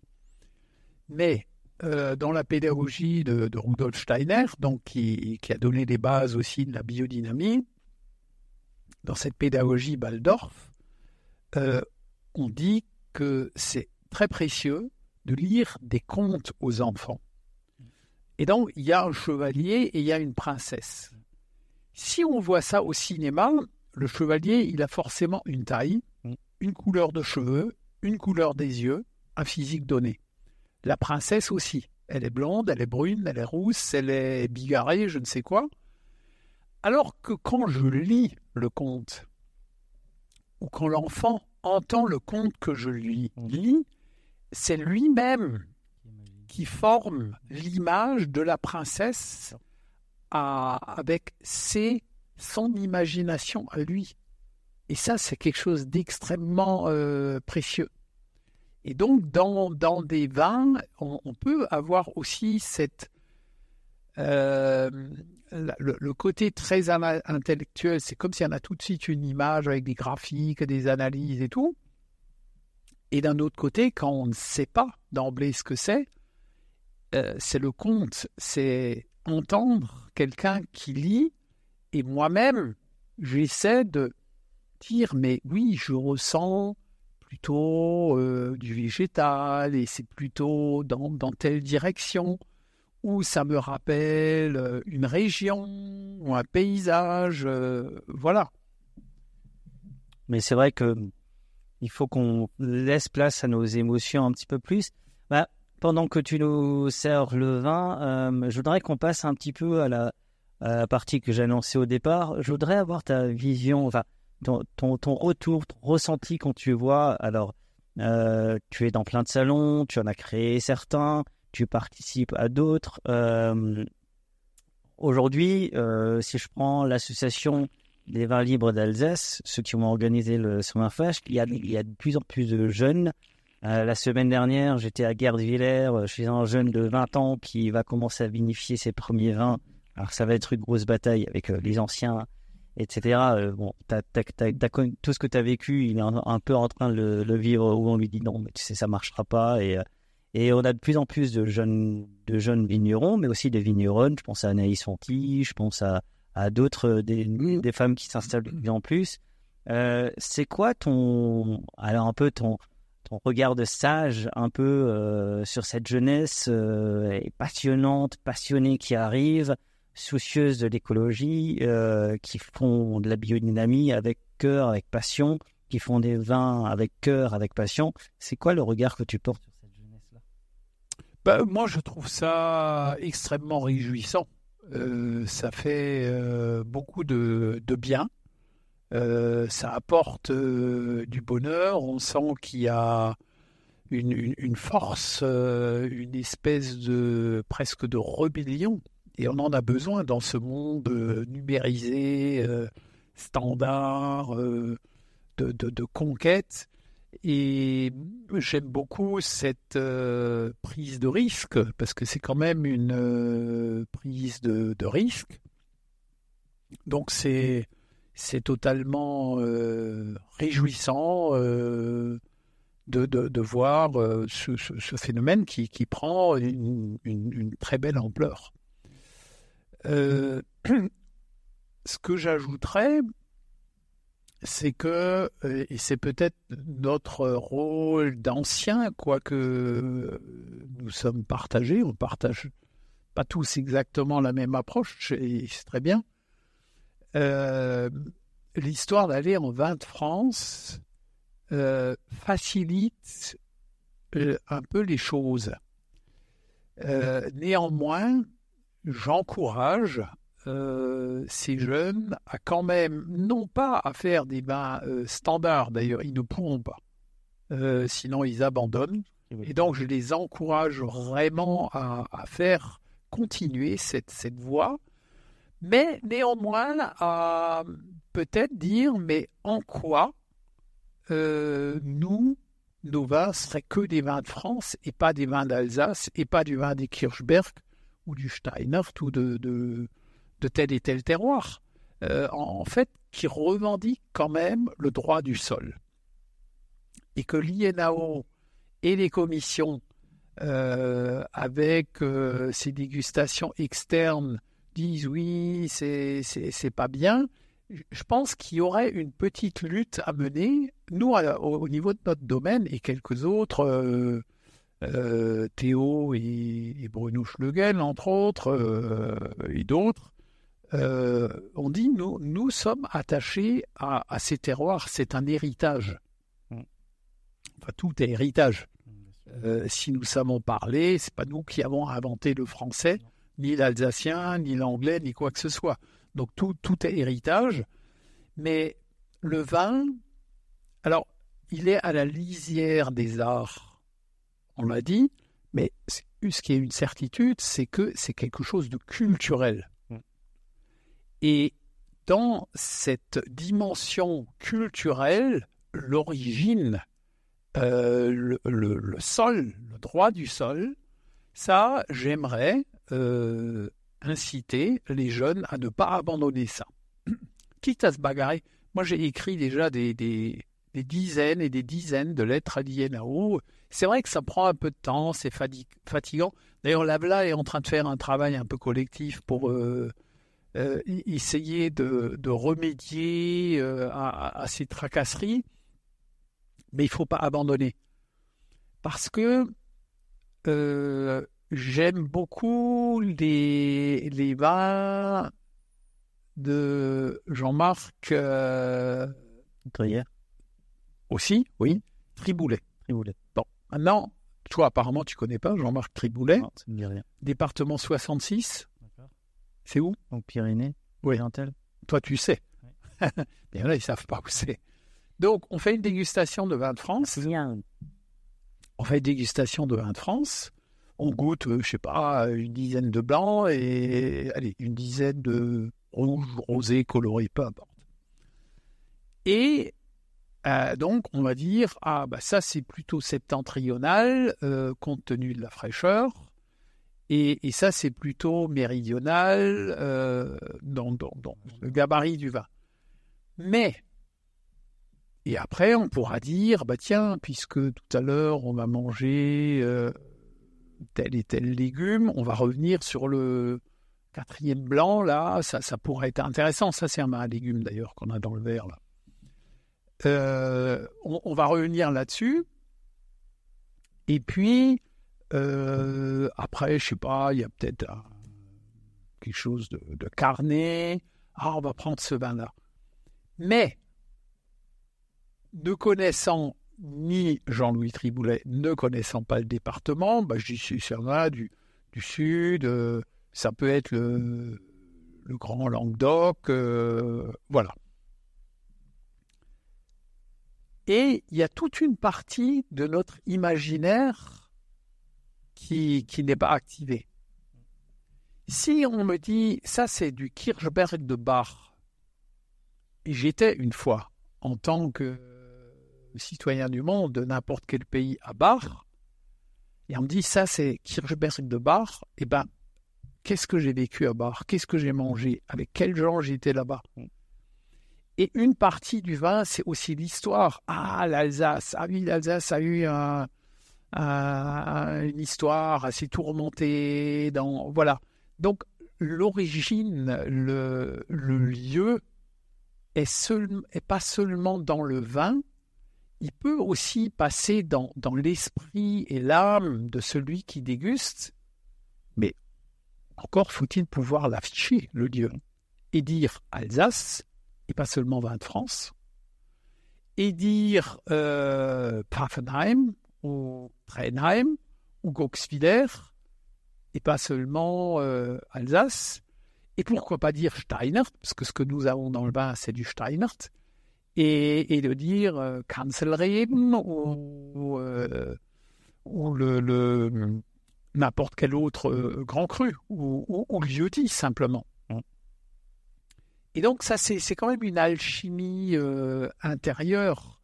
Donc moi, juste que j'aimerais encourager la jeune génération, je la félicite pour son énergie, pour son indépendance d'esprit, pour sa fougue et pour leur talent, parce que euh, je goûte des vins qui sont quand même euh, tout à fait remarquables. Mais que ce n'ayons pas peur euh, pour des raisons administratives, de nous appauvrir culturellement. Donc gardons ce droit du sol de parler d'Alsace. De... Alors je sais que euh, Jérôme, à la grange de l'oncle Charles, bah, les douanes, voilà, t'as pas le droit de dire à Marchevire ici et ça. Mm. Euh, t'as pas le droit de dire Ribeauvillé, alors que l'eau Carola s'appelle Ribeauvillé. Donc sur l'eau, ça c'est Christian qui l'a qu'il a relevé binaire l'autre jour. Mhm. Il dit purée Carola, on peut mettre euh, et puis moi, si j'ai une vigne à Ribeauvillé, je peux pas mettre Ribeauvillé. Donc arrêtons ce, ces, petites euh, bêtises.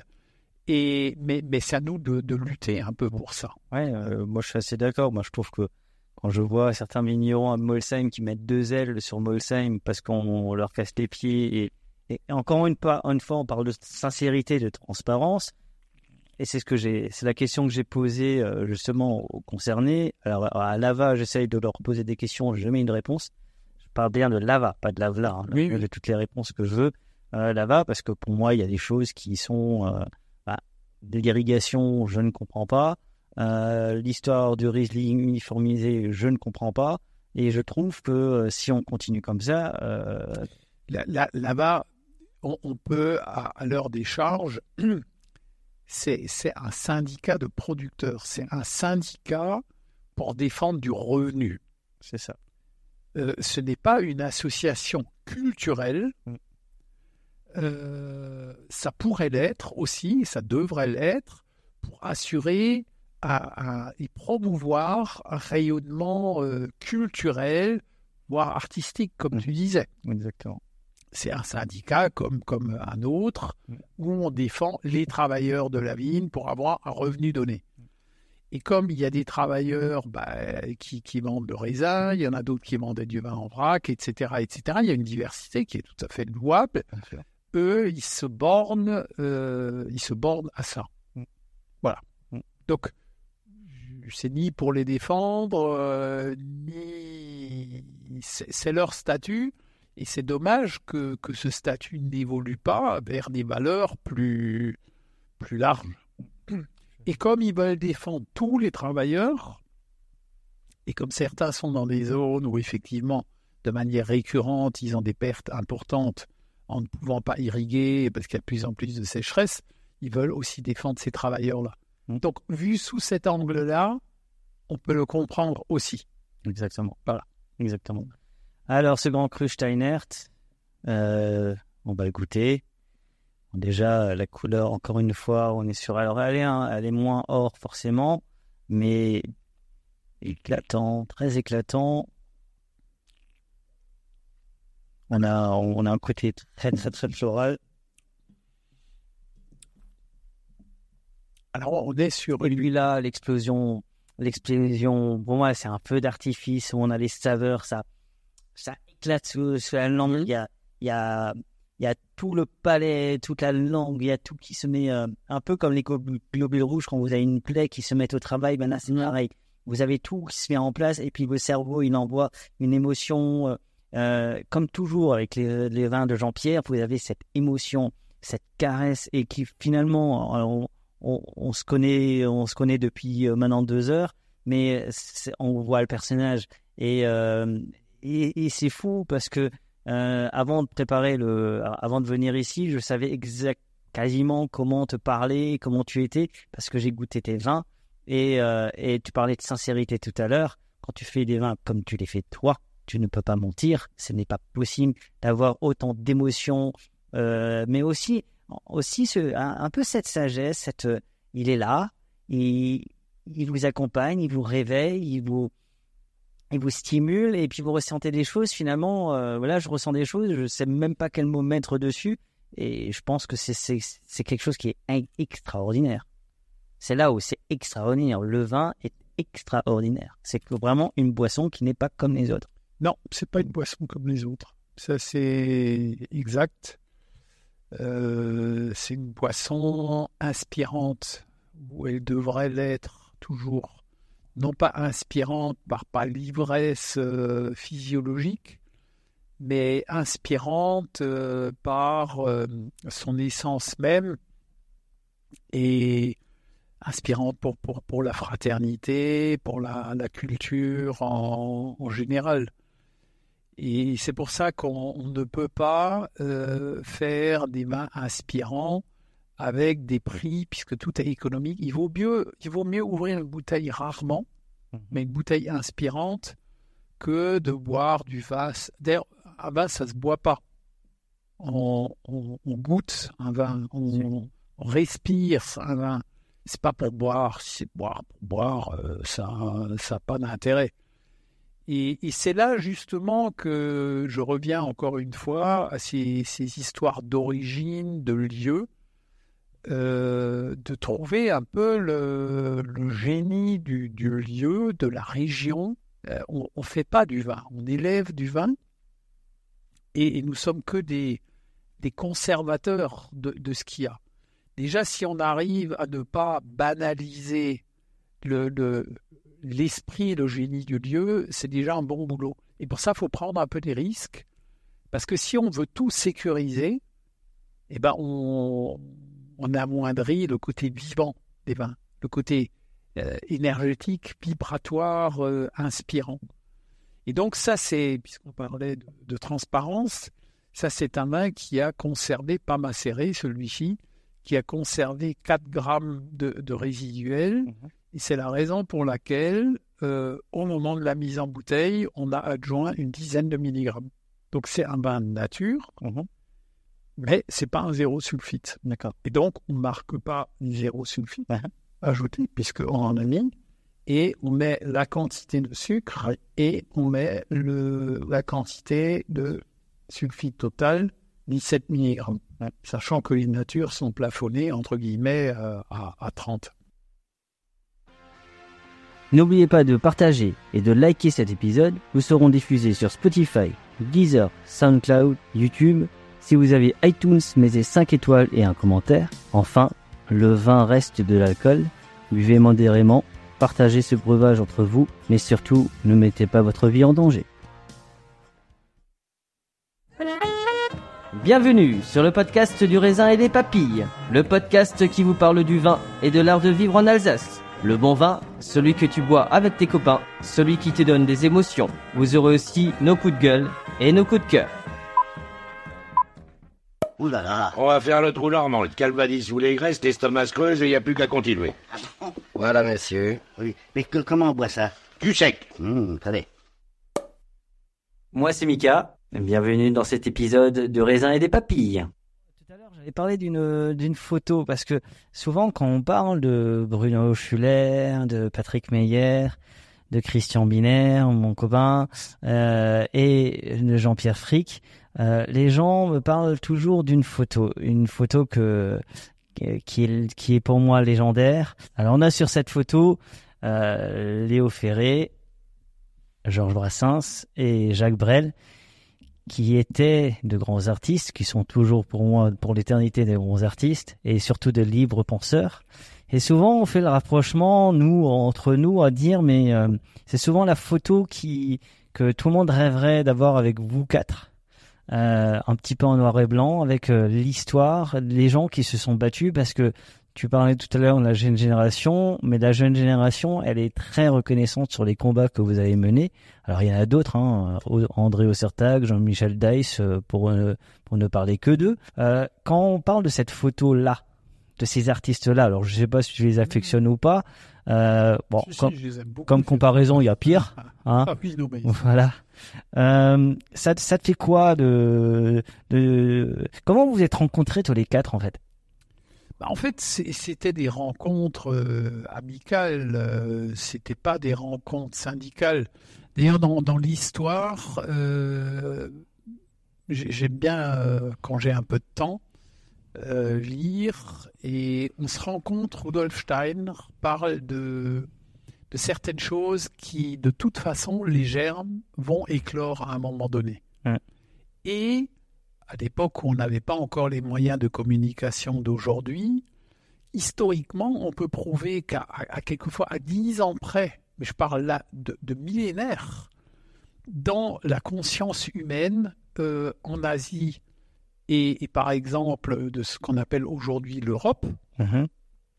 à, à très peu de- d'années de, de différence, les deux, deux idées similaires ont éclose, Mhm. qui ont été peut-être euh, travaillées différemment, mais c'est venu au même moment, parce que le temps est là.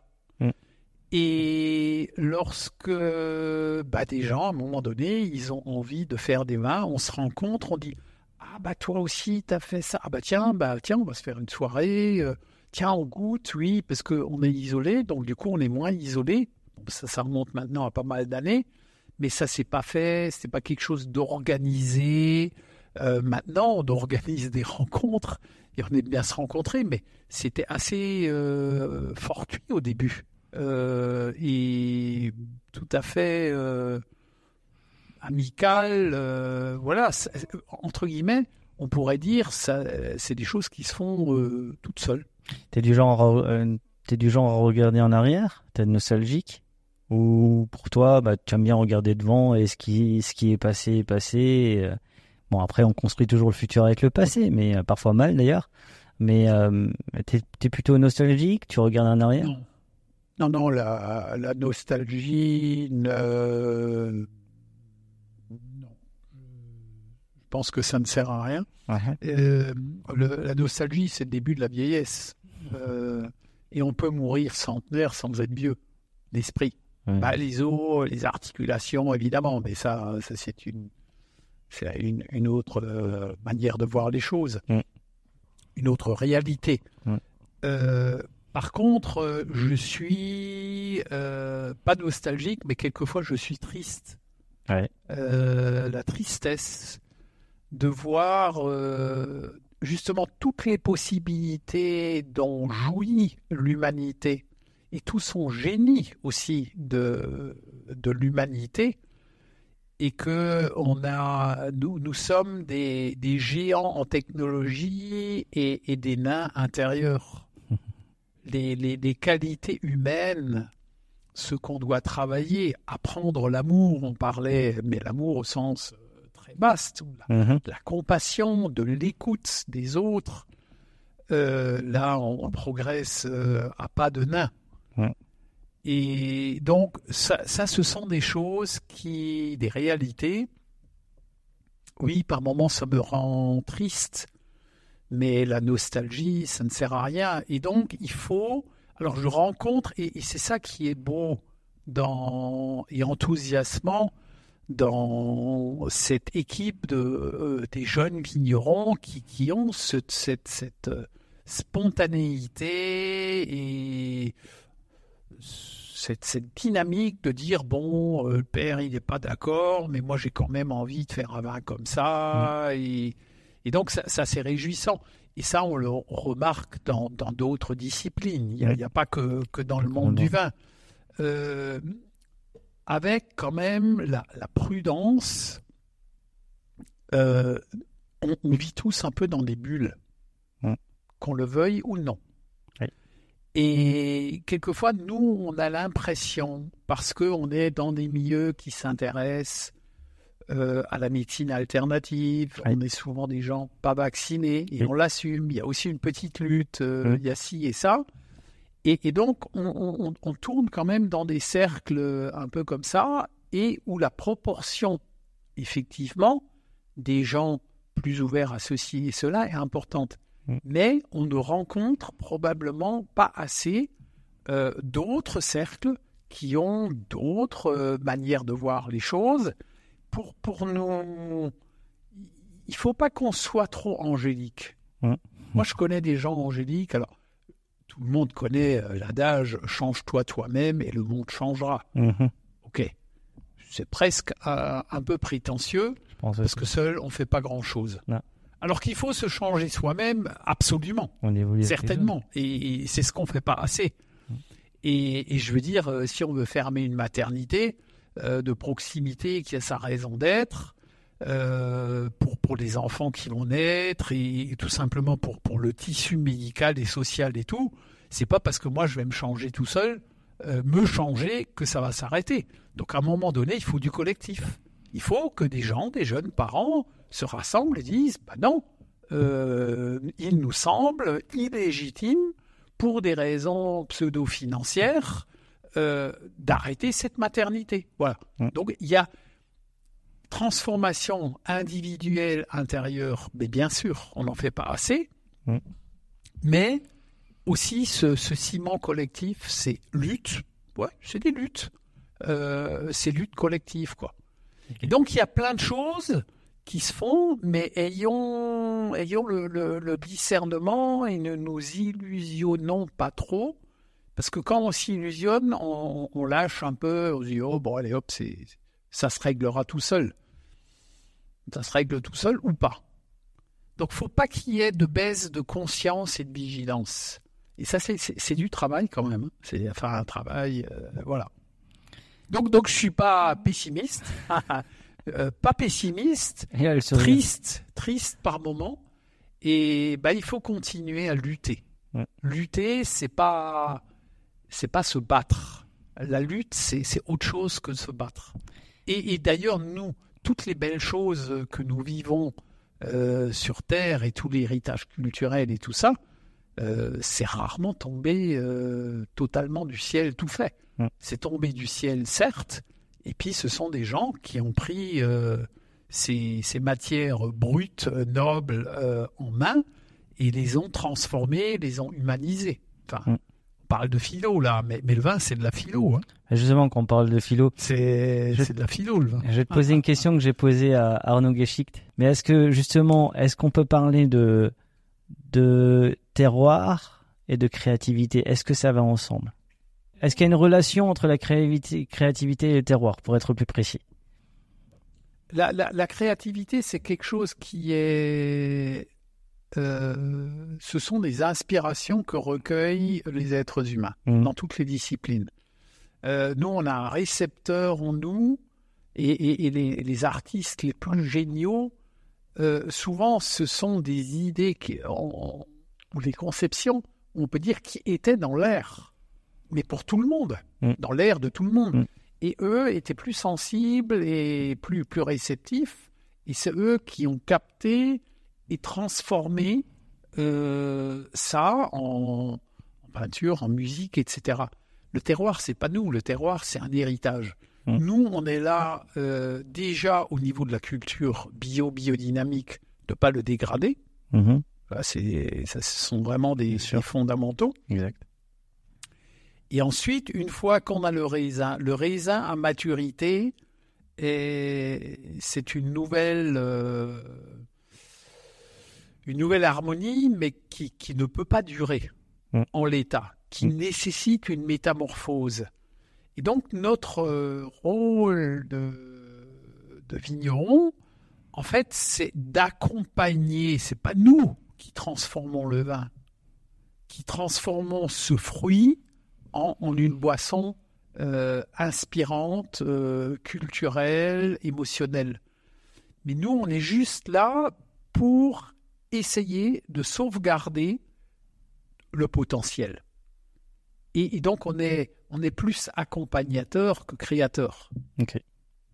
Et euh, Créateur, c'est peut-être c'est un peu prétentieux, à mon avis. bah, on va parler du vin que tu nous as.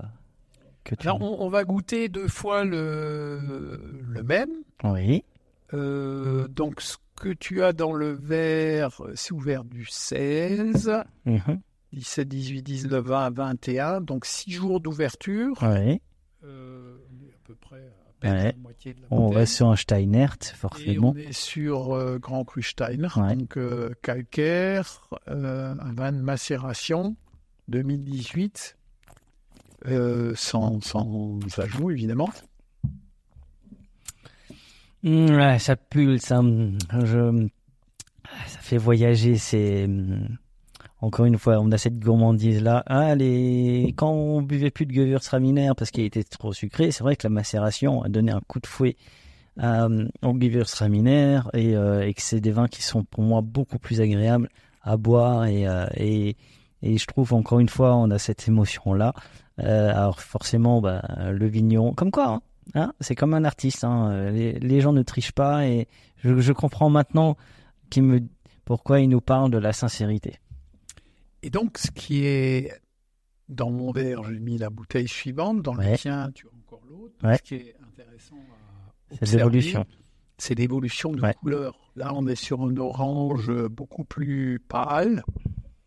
Et dans la bouteille ouverte depuis euh, six jours, euh, c'est un orange euh, plus... Alors pas orange par rapport au vin orange, c'est un vin de macération, c'est pas un vin orange ça. Et donc, on, on- on voit l'évolution des couleurs. Alors, regoute-le encore une fois, Ouais, comme ça. ouais. Et, Et puis, je te mets le- la bouteille fraîche, fraîchement ouverte.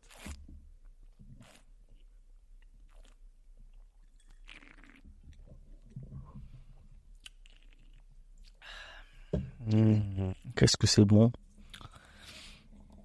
Je suis désolé, hein, mais là, il faut, goûter parce que je, sais je, je pense que j'ai pas assez de mots. Je crois que euh, l'Académie française doit, inventer de nouveaux mots là, pour parler des vins parce que euh, on tourne souvent sur les mêmes, mais c'est pas voilà, on est on est sincère et euh, on est honnête et franchement euh, c'est euh, bon après on le savait, hein, je savais que quand je viendrais, que quand je en venant ici que j'allais vivre un grand moment et c'est vraiment un grand moment que je suis en train de vivre tant dans la dans la personnalité, tant dans le la simplicité.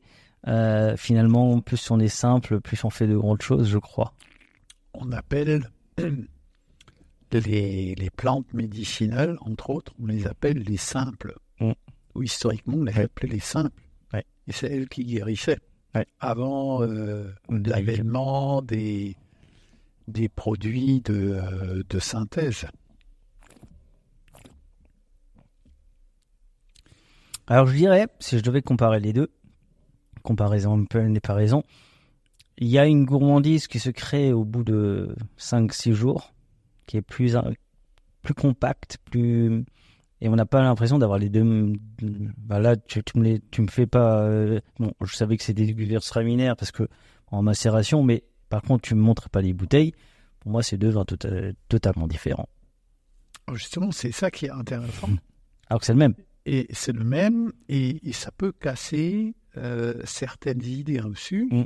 D'une part que, alors c'est pas tous les vins, soyons d'accord. Mmh mais qu'il y a des vins qui n'ont pas de sulfite et qui, au bout de six jours, ne sont pas du vinaigre. Et ce qui est remarquable, c'est que justement, avec une bouteille, mm. si on la boit sur six journées consécutives, on peut boire six expressions du même vin. C'est comme un acteur euh, sur une scène. Il y a différents projecteurs parce qu'un jour il va se tourner vers le public là, euh, mm. à un moment autre à un moment donné, il va se retourner. Mm. Et donc, on amène différents éclairages. Et ça, ça illustre aussi le facteur temps. Bien sûr. Et, ça, on revient à de la philo. Euh, aujourd'hui, nous sommes obnubilés par le temps. On veut, mm. on veut remplir le temps. On veut, on veut, on veut faire le tour du monde. On veut, on veut tout voir. Euh, on... Et en fait, la, la vraie, la vraie, une des dimensions du temps, c'est justement de prendre le temps, de pas se déplacer, d'être peut-être même dans, dans, une forme de silence si on y arrive. Tu es spirituel comme, euh, comme garçon bah, Tout le monde, hein. Euh, hum. on est tous spirituels. Et, mais, mais ça, c'est vraiment que le temps n'est pas un dans notre société, euh, le temps est presque un ennemi. Parce mm. que euh, moi, j'ai 66 ans dans peu de jours. Mais j'ai pas besoin de ressembler à quelqu'un qui a 25 ans. Puisque j'en ai 66, où est le problème? Mais, mais on, nous, on nous conditionne et des performances. Oui. Moi, j'ai pas besoin de faire un marathon. J'ai appris. Je suis toujours impressionné que le marathon, on est passé à moins de 2h30 pour 42 km c'est impressionnant. L'être humain est magnifique, enfin, sous certains angles, magnifique. Et mais voilà, on est dans ce voilà, il faut être performant, performant, performant, mais en voulant être dans la performance, on bousille la planète. C'est pas un joli mot, bousiller, mais c'est ce qu'on fait. C'est ça. Et socialement, on bousille plein de gens. Mm. On s'écrase les uns les autres aussi alors que le temps peut être un allié. Et ce vin, l'un le préférera comme ça, l'un autre, autrement, mais le temps qui s'est écoulé apporte une autre euh, réalité, une autre dimension, et les deux sont intéressants. Comme je dis toujours, aujourd'hui tout le monde a une montre sur le portable. Pas moi. Sur le, et plus personne n'a pas. ni portable. J'en veux pas. Bon, c'est très bien. Hein. C'est rare, mais ouais. Ah, et alors les gens me disent, mais quand tu voyages, euh, alors bon, depuis deux ans on voyage peu, mais c'est pas possible sans téléphone. Ah, si c'est possible, mais j'ai dit, j'ai toujours eu une, une, ou deux pièces ou un billet de 5 euros dans la poche.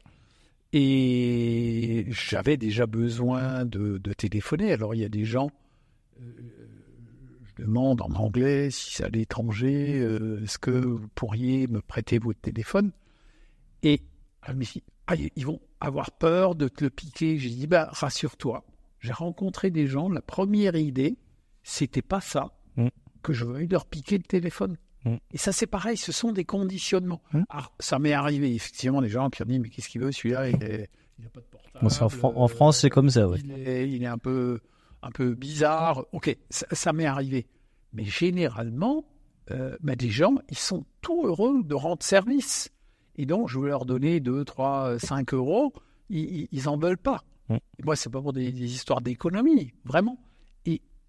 Mais il faut faire l'expérience de. Il y a plein de gens qui aimeraient rendre service. Et on leur donne même pas la possibilité. Bah, il y a, alors on parle d'hygiène de vie, Euh, donc euh, je sais pas deux fruits et trois légumes par jour, etc. Bon, ok, c'est c'est bien. Ouais. De toute façon, si on est plus à tendance végétarienne, c'est mieux. Oui.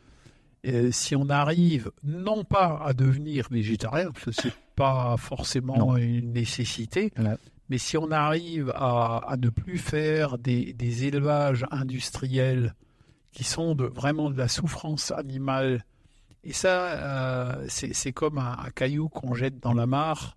La souffrance animale, elle, se- elle, elle se répercute dans, dans, dans tout notre système solaire. Mm. Et ça amène de la haine, etc. etc. Donc, il faut pas être anti-viande strict. Non. Si on veut avoir des bouges et des pâturages, euh, nous, les humains, euh, on n'est pas capable de transformer l'herbe. Non. Donc, euh, les ruminants sont capables Oui. de valoriser l'herbe et de garder des paysages ouverts, ce qui est important aussi, Bien sûr. Et de nous donner euh, des fromages, euh, qui est aussi un monde, euh, une culture euh, extraordinaire, qui, qui est quelquefois très proche du vin, avec des fermentations différentes, des terroirs. hein. Mm. D'ailleurs, on, on a des AOC en fromage, etc. Mais effectivement, d'arrêter des, des élevages concentrationnaires d'animaux. Mm. Ça, ça, ce serait, je suis très d'accord avec ce serait une, une chose écologiquement, éthiquement euh, heureuse. Est-ce que tu aimes qu'on t'aime Je comprends pas. Ouais. Ça, c'est un peu euh, aussi dans l'ère du temps moderne. euh, moi, j'ai beaucoup lu Rudolf Steiner Mhm. et ça m'a un peu imprégné, peut-être un peu forgé aussi. Et je j'ai un lien là avec euh, François Boucher, Mhm. qui est du, du Val de Loire, D'accord. qui était un des premiers conseillers et contrôleurs à une époque en, en biodynamie. Et il expliquait que bah, beaucoup de difficultés dans le, le vignoble, sur le végétal, provenaient du fait qu'on veut se ménager, nous, ce qui est légitime, mais qu'on n'est pas au service de la vigne. Je me rappelle, non, ça, ça remonte à plus de 30 ans. Il disait, mais tu vois, là, si, si tu veux pas te baisser et tu changes ta taille, ou tu veux pas faire ci et ça, mais tu le fais par rapport à la vigne, par rapport au vin ou par rapport à toi. Et, et ça m'a énormément marqué. Mm. Et il a dit, un vrai vigneron est au service de la vigne. Mm. Et dans un deuxième temps, au service du vin. Donc être aimé, euh, oui, on peut lire les journaux. Moi, j'ai pas de télé, je ne regarde pas, ça me fatigue. Je préfère lire. Je critique pas les gens qui regardent la sûr. télé, hein. Mais voilà, c'est pas mon mon monde. Après, on est quand même abonné à plusieurs journaux et je lis. Aimer qu'on m'aime, euh, c'est pas mon problème. Quand on dit qu'on aime tes vins, quand on te rencontre, quand les gens te Ah, disent qu'ils aiment tes vins, Mais, mais Ça te nos vins, nos vins, c'est pas moi. Ouais. Faut pas s'identifier euh, à ce qu'on fait. Euh, L'essence de l'être humain, c'est autre chose. Bah, disons oui, bah, euh, je, je, je préfère qu'on dise que on apprécie que si on n'apprécie pas. Ça, je suis d'accord. Ouais. Mais au fond, euh, sur Terre, on est deux choses. On devrait être deux choses. j'y arrive pas non plus euh, pleinement. Euh, on est là pour apprendre, on est apprenti, il faudra même apprendre à mourir tous. Bien sûr.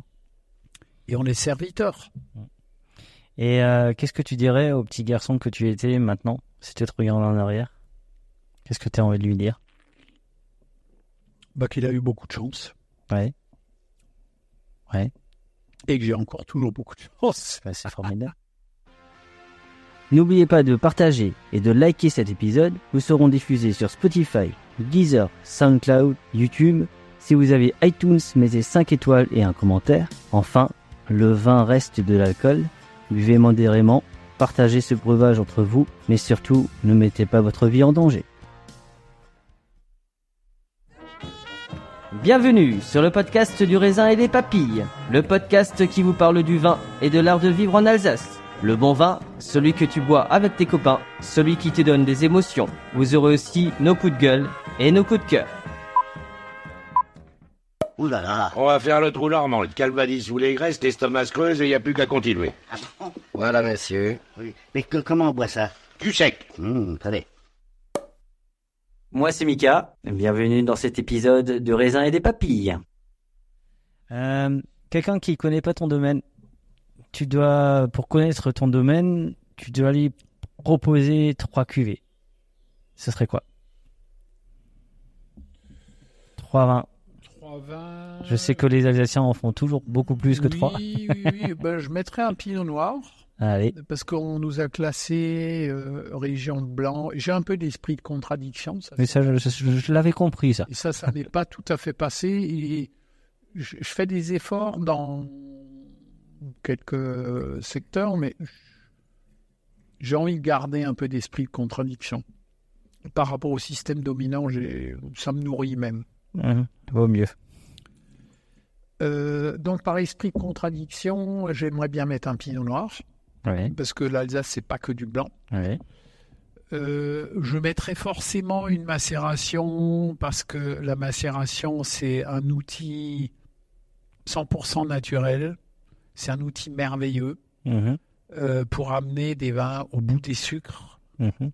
Ah, faut qu'on en goûte encore un, un vin de macération où, où je me suis fait pas mal critiquer par des collègues très proches qui m'ont dit Jean-Pierre, tu dénatures les Riesling en les macérant. Mhm. Et dans 10 ans, euh, dans 10 ans, il y aura plein de Riesling macérés parce que les Riesling ne sont plus fermentés. Ça commence déjà. hein. Et, et leur expression euh, est, est très très belle. Oui, alors qu'est-ce que je disais Pinot Noir, une macération, parce que c'est un outil vraiment naturel qui nous permet de continuer cette, cette euh, mission presque de faire des vins sans, sans additifs, mais on a besoin d'aide, la macération aide. Mhm.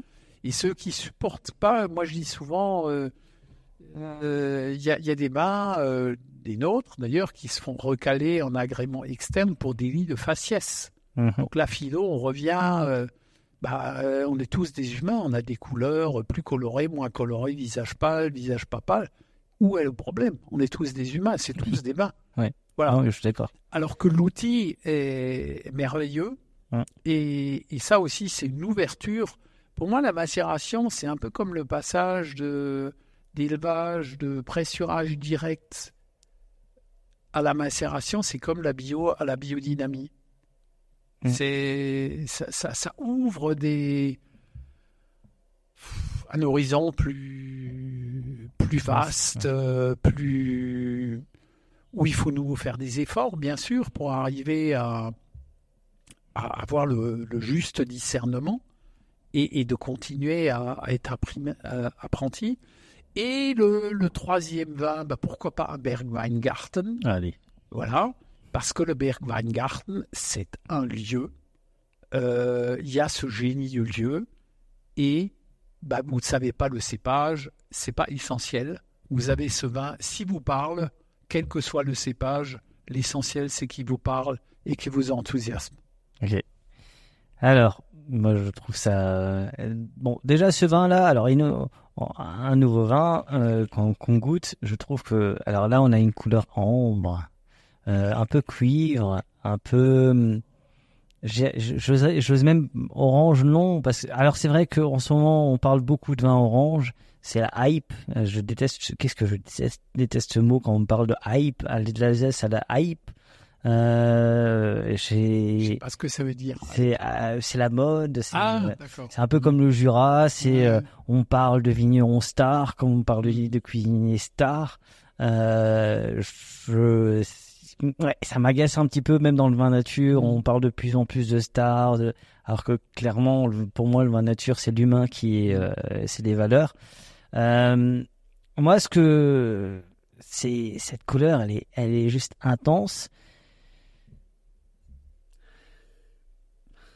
On est sur un vin qui, Qui est- Donc c'est vraiment le fond de bouteille qu'on se partage. hein, puisque ça me va les fonds de bouteille, moi, savez, moi. c'est ouvert depuis cinq jours. Et donc, euh, je t'en parlais à la cave, c'est sur ici. Ah, c'est le fameux 2002. Mm. Bah, vraiment un fond de bouteille. Donc, il y avait 10 grammes de sucre, bah, qui les a encore et qui est sans sulfite. Et qui a tenu, et vraiment un fond, fond de bouteille. Hein, mais... Bah, tu sais quoi? C'est ce que j'aime boire.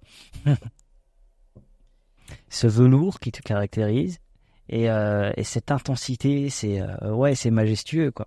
Ça c'est ça c'est magnifique. pour, euh, disons, un centimètre et demi qui restait dans la bouteille, qui est ouvert depuis cinq jours, c'est vrai que c'est pas dégradé. Ça, Mhm. ça, ça c'est métamorphosé, forcément. C'est plus comme à l'ouverture. Mais il y a l'essence euh, du vin est toujours là. Ouais. Tu te rends compte en, en 2002, tu mettais déjà 20 sans soufre. C'est Alors on a arrêté de mettre vin sans soufre, on, on l'appelait euh, vin biologique. Oui. Parce que c'est en, en 2012 Oui. qu'est arrivé, le vin biologique n'existait pas. Non. On, on considérait que c'était pas possible parce qu'on considérait que on peut pas faire des vins sans sulfite. Et depuis, on peut faire des vins biologiques, Mhm.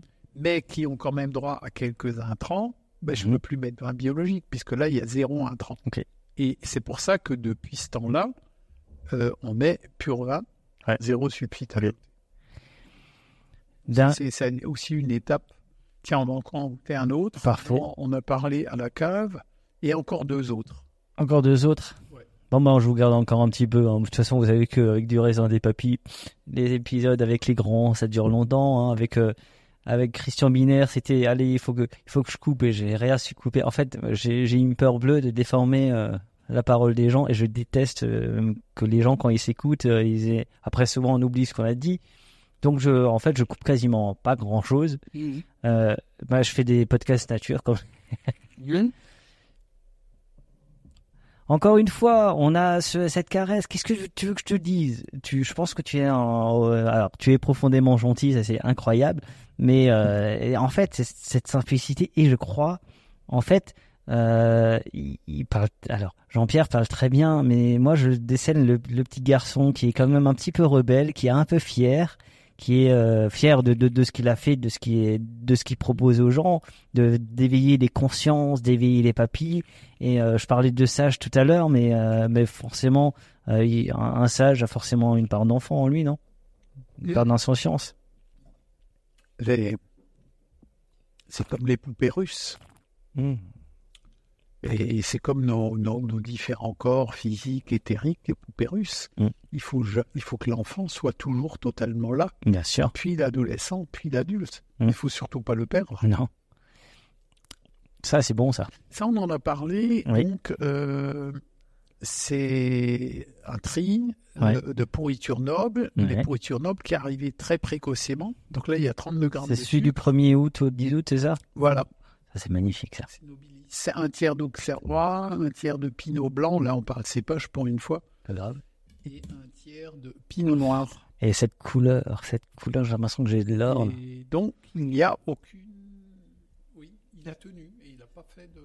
Bah, il a tenu et Alors, c'est- évidemment, euh, c'est c'est pas filtré tangentiel, c'est pas filtré sur membrane, Mhm. mais ça a été filtré sur euh, plaques et, des plaques un, peu plus serrées, hein, parce que dans les plaques, il y a différents tamis. Euh, donc ça a été filtré juste avant mise en bouteille. Euh, pourquoi? Parce que bah, le filtre il retient un certain nombre de levures et dans un vin comme ça, bah, le, le, le défi c'est que les levures. Là, il y a encore plein de levures. Là, si on faisait un comptage euh, à la bouteille, il y en a plusieurs milliers. Alors qu'on arrive à faire de la stérilité aujourd'hui, hein, ce qui n'est pas l'objectif. Mais réduire la population des levures aide quand même, puisqu'il y a 32 grammes de sucre, euh, à, à, limiter un peu ce qui... Voilà. Tu vois, dans Mais les- c'est surtout le pH qui... Dans les trois vins que je te demandais tout à l'heure, moi je pense que ça te, ça te caractérise bien ça aussi. Cette précocité, cette... Parce que finalement, tu es au début de l'histoire de la biodynamie en Alsace. Euh, moi, je trouve que ouais, ce vin, est, en fait, il est, il est rempli de symboles. Oui. Il est vraiment rempli de symboles. Con- concernant le vin, alors les, les alcools, je ne sais pas, mais je peux l'imaginer. Euh, concernant les, les- les vins, ce qui est clair, c'est que le soufre détruit un certain nombre d'enzymes. Et en particulier des enzymes qui aident à la métabolisation de l'alcool. Mm. Donc, euh, l'absence de sulfite ajouté fait que le vin est plus digeste. Sur le plan alcool, euh, c'est vrai.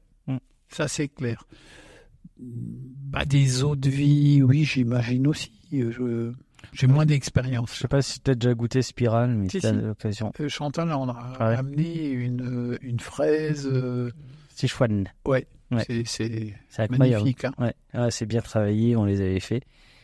Et c'est lui qui fait maintenant du coup les, les de chez Binaire aussi. Donc euh, bah, ils se sont bien trouvés les deux. Euh. Fait, comment on peut boire Ça, c'est pas sans sulfite. hein. Non, mais c'est bon. Mais c'est bon. Ouais. Non, mais c'est très très très très très très c'est très bon. C'est encore une fois cette pâte de velours euh, que je... C'est un petit, une petite escapade dans le temps. Mhm. Oh, un petit C'est ça qui est intéressant. 2000. Bon, euh, alors euh, moi j'avais goûté à Noël, je crois au Cantalou. Alors Géraud, tu m'excuseras si je me trompe de l'année. Je crois que c'était en 2006, me semble-t-il. Est-ce que c'est po- c'est c'est possible?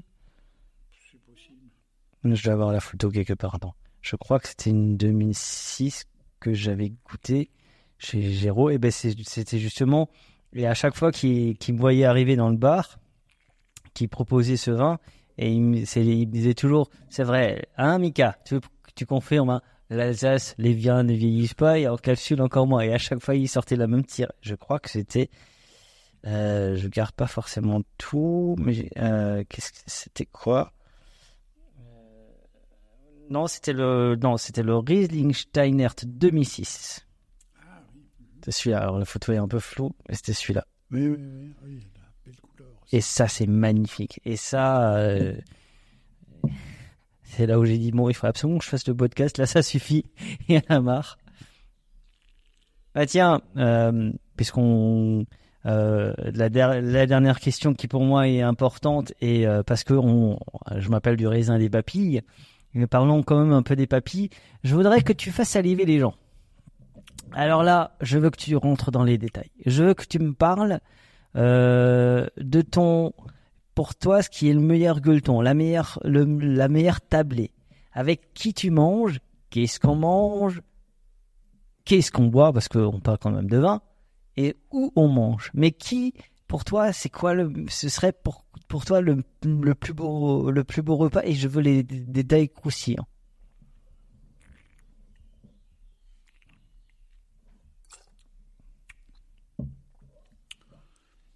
Mes souvenirs euh, les, les plus magnifiques, c'était des choses, euh, des, des moments et des repas pas tout à fait organisés. Et, je me rappelle avec euh, Stefano Bellotti, qui, est maintenant dans l'autre monde, qui est un, viticulteur dans le Piémont italien. Euh, je le comparais à Don Quichotte. Il est tout mince, euh, une petite barbichette et un, un homme que j'aime beaucoup, voilà, même s'il n'est plus sur Terre.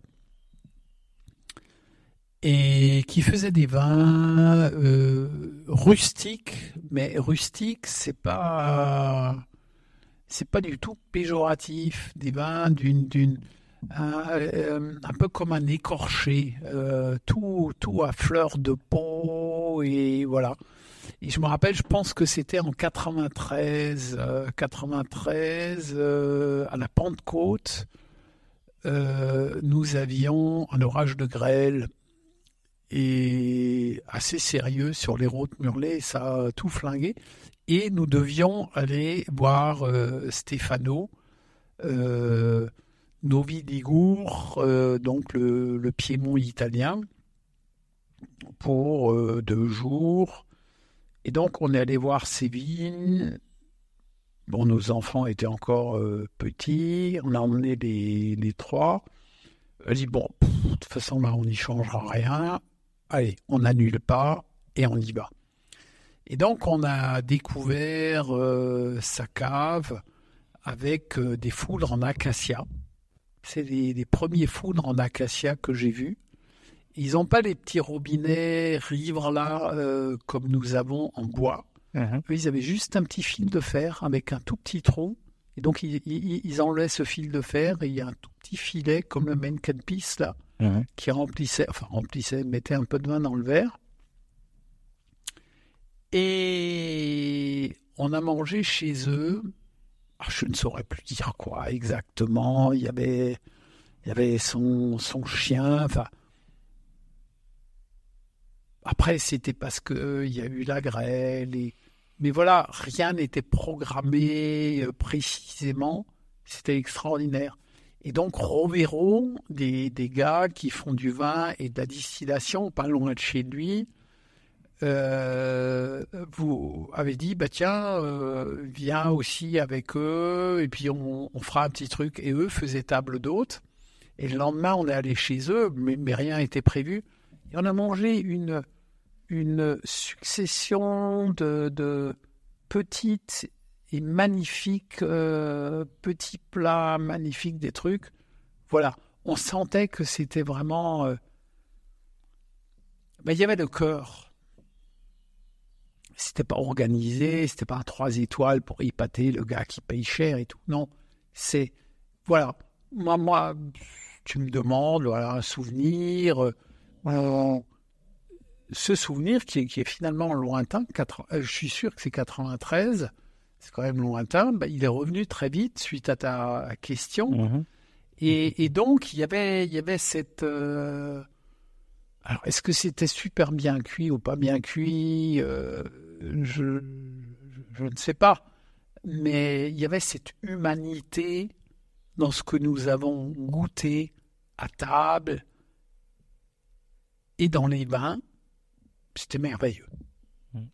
Et une autre histoire qui me revient, qui est lointaine aussi, parce qu'avec la foire bio, on a un peu euh, essayé de soutenir euh, l'association des, des, enfants de Tchernobyl.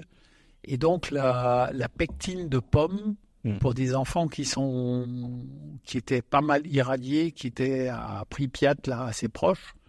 La pectine de pomme, ça permet un peu de extraire entre guillemets euh, la radioactivité. Et avec Thierry Meyer, euh, le, président de l'association des enfants de Tchernobyl qu'on connaît depuis longtemps, on a fait de la politique ensemble. Une fois, il a dit, bah, si vous voulez, on, fait un petit tour en Ukraine.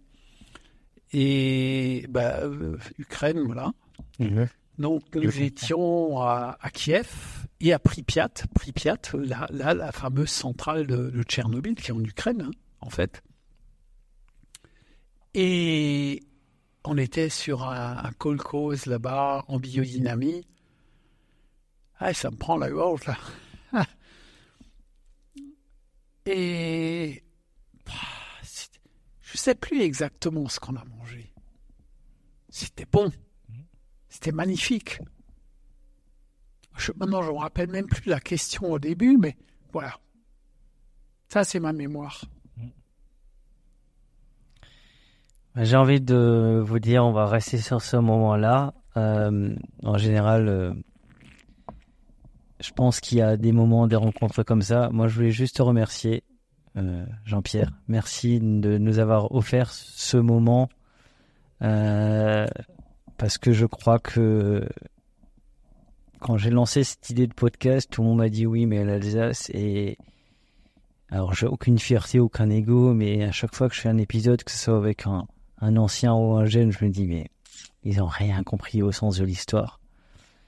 Euh, je suis fier. Alors aujourd'hui, je suis fier parce que à la fois tu as dit des mots bienveillants pour les jeunes, mais je pense que et c'est là, c'est là où est la force d'Internet, c'est que c'est des paroles qui resteront à jamais.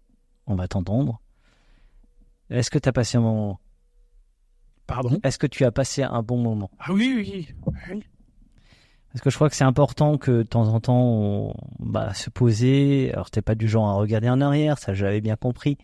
Euh, mais euh, c'est marrant parce qu'à 42 ans, j'ai envie de te dire, garde ta, ta fraîcheur alors que tu que t'as quelques t'as des années plus que moi. Mais euh, juste dire merci pour ce moment-là. Euh, merci pour ces mots, pour cette richesse, pour euh, finalement, et je crois qu'il y a une derrière moi, je sais pas si tu les vois, mais il y a beaucoup de gens qui me qui ont envie de te dire merci. J'aurais dû faire cet épisode avec Théo Einhardt qui n'a pas pu parce que ben quand on a un domaine, parfois on a des on a des choses à régler avant, ben il y a des priorités. Et je sais quand il va écouter son épisode, cet épisode, mais je viendrai avec lui parce qu'à un moment donné, il le mérite. Euh, je suis très ému aujourd'hui euh, parce que pour moi c'est un grand moment. Et j'aime Dieu sait que j'aime l'humain et Dieu sait que je pense que la bienveillance va va guérir ce monde et on est capable de ce monde. Et puis si cette bienveillance nous peut y travaillons on nous y travaillons et et et j'ai envie de, je vais dire un grand mot et putain aimons-nous quoi. Aimons-nous ouais, oui. trinquons partageons. Euh, je pense souvent à ce sourire de euh, Darun dont on parlait tout à l'heure, qui s'est battu comme personne pour vivre, de tous ces vignerons, tout ce que vous avez traversé pour finalement être euh, ah, intérieurement, ça me fait toujours sourire. euh, on, on vous a couru après, critiqué. Aujourd'hui, vous êtes des légendes. Ça, ça, ça, ça, doit être beau. Après, je crois qu'il y, y en a aucun de vous qui est revanchard. Par contre, j'ai, moi, j'ai un souhait et je veux quelque chose. Euh, je l'exige pas, je le voudrais, mais il faut que je convain- il faut que j'arrive à convaincre les deux autres encore. J'adorerais qu'on fasse un moment avec toi, Patrick, Bruno et Christian. Oh, bon. Hein. Faire un moment juste votre faire, quatre, une fois. parce que je pense que c'est important et pour l'histoire de notre région. Euh, encore une fois, je l'ai dit tout à l'heure, Théo Schlegel dit toujours il faut être fier d'être d'être ce qu'on est, alsacien. Oui. Ou ukrainien. Oui, mais il n'y a pas de raison que exactement. Eh, Soyons fiers de ce que nous sommes. Ou Faut, faut assumer. euh, Exactement. Euh, un petit mot pour nos, nos auditeurs avant de terminer? Bah, moi aussi, je suis, je te remercie euh, beaucoup. euh, de, je suis ému aussi. Euh, parce que tes, tes questions m'ont, bah voilà, la mémoire. euh, alors bon, j'ai pas répondu académiquement. euh, tu disais, ouais, voilà, ce qui t'a le plus marqué. bah voilà, c'est donc. ta euh, réponse. et, et en lien avec des gens, Stéphano, ouais. Donc, grand merci à toi aussi. Merci à toi.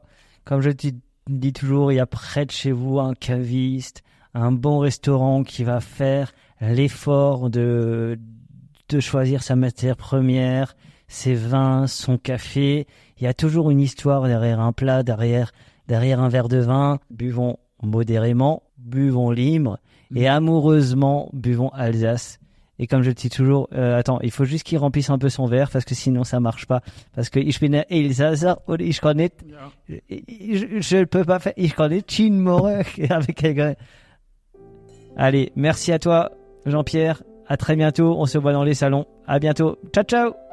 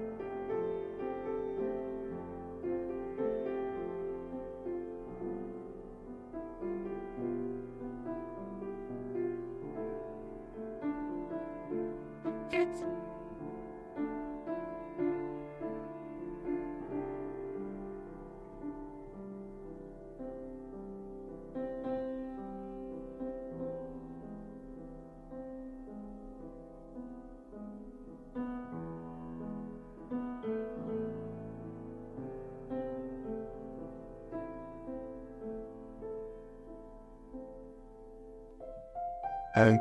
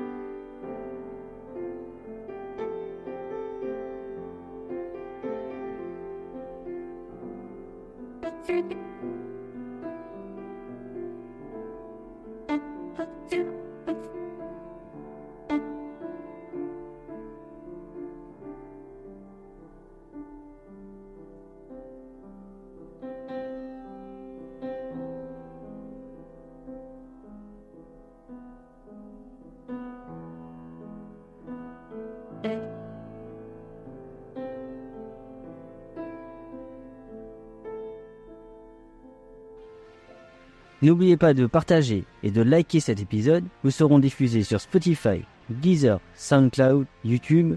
Si vous avez iTunes, mettez 5 étoiles et un commentaire. Enfin, le vin reste de l'alcool. Buvez modérément. Partagez ce breuvage entre vous, mais surtout, ne mettez pas votre vie en danger.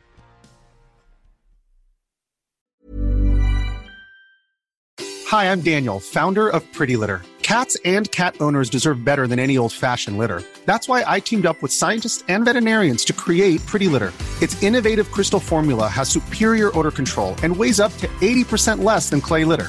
Pretty Litter even monitors health by changing colors to help detect early signs of potential illness. It's the world's smartest kitty litter. Go to prettylitter.com and use code ACAST for 20% off your first order and a free cat toy. Terms and conditions apply. See site for details. Planning for your next trip? Elevate your travel style with Quince. Quince has all the jet setting essentials you'll want for your next getaway, like European linen, premium luggage options, buttery soft Italian leather bags, and so much more. And is all priced at 50 to 80% less than similar brands. Plus, Quince only works with factories that use safe and ethical manufacturing practices. Pack your bags with high-quality essentials you'll be wearing for vacations to come with Quince. Go to quince.com slash pack for free shipping and 365-day returns. Ever catch yourself eating the same flavorless dinner three days in a row? Dreaming of something better? Well, HelloFresh is your guilt-free dream come true, baby. It's me, Kiki Palmer. Let's wake up those taste buds with hot, juicy pecan-crusted chicken or garlic butter shrimp scampi. Mm. Hello Fresh. Stop dreaming of all the delicious possibilities and dig in at HelloFresh.com. Let's get this dinner party started.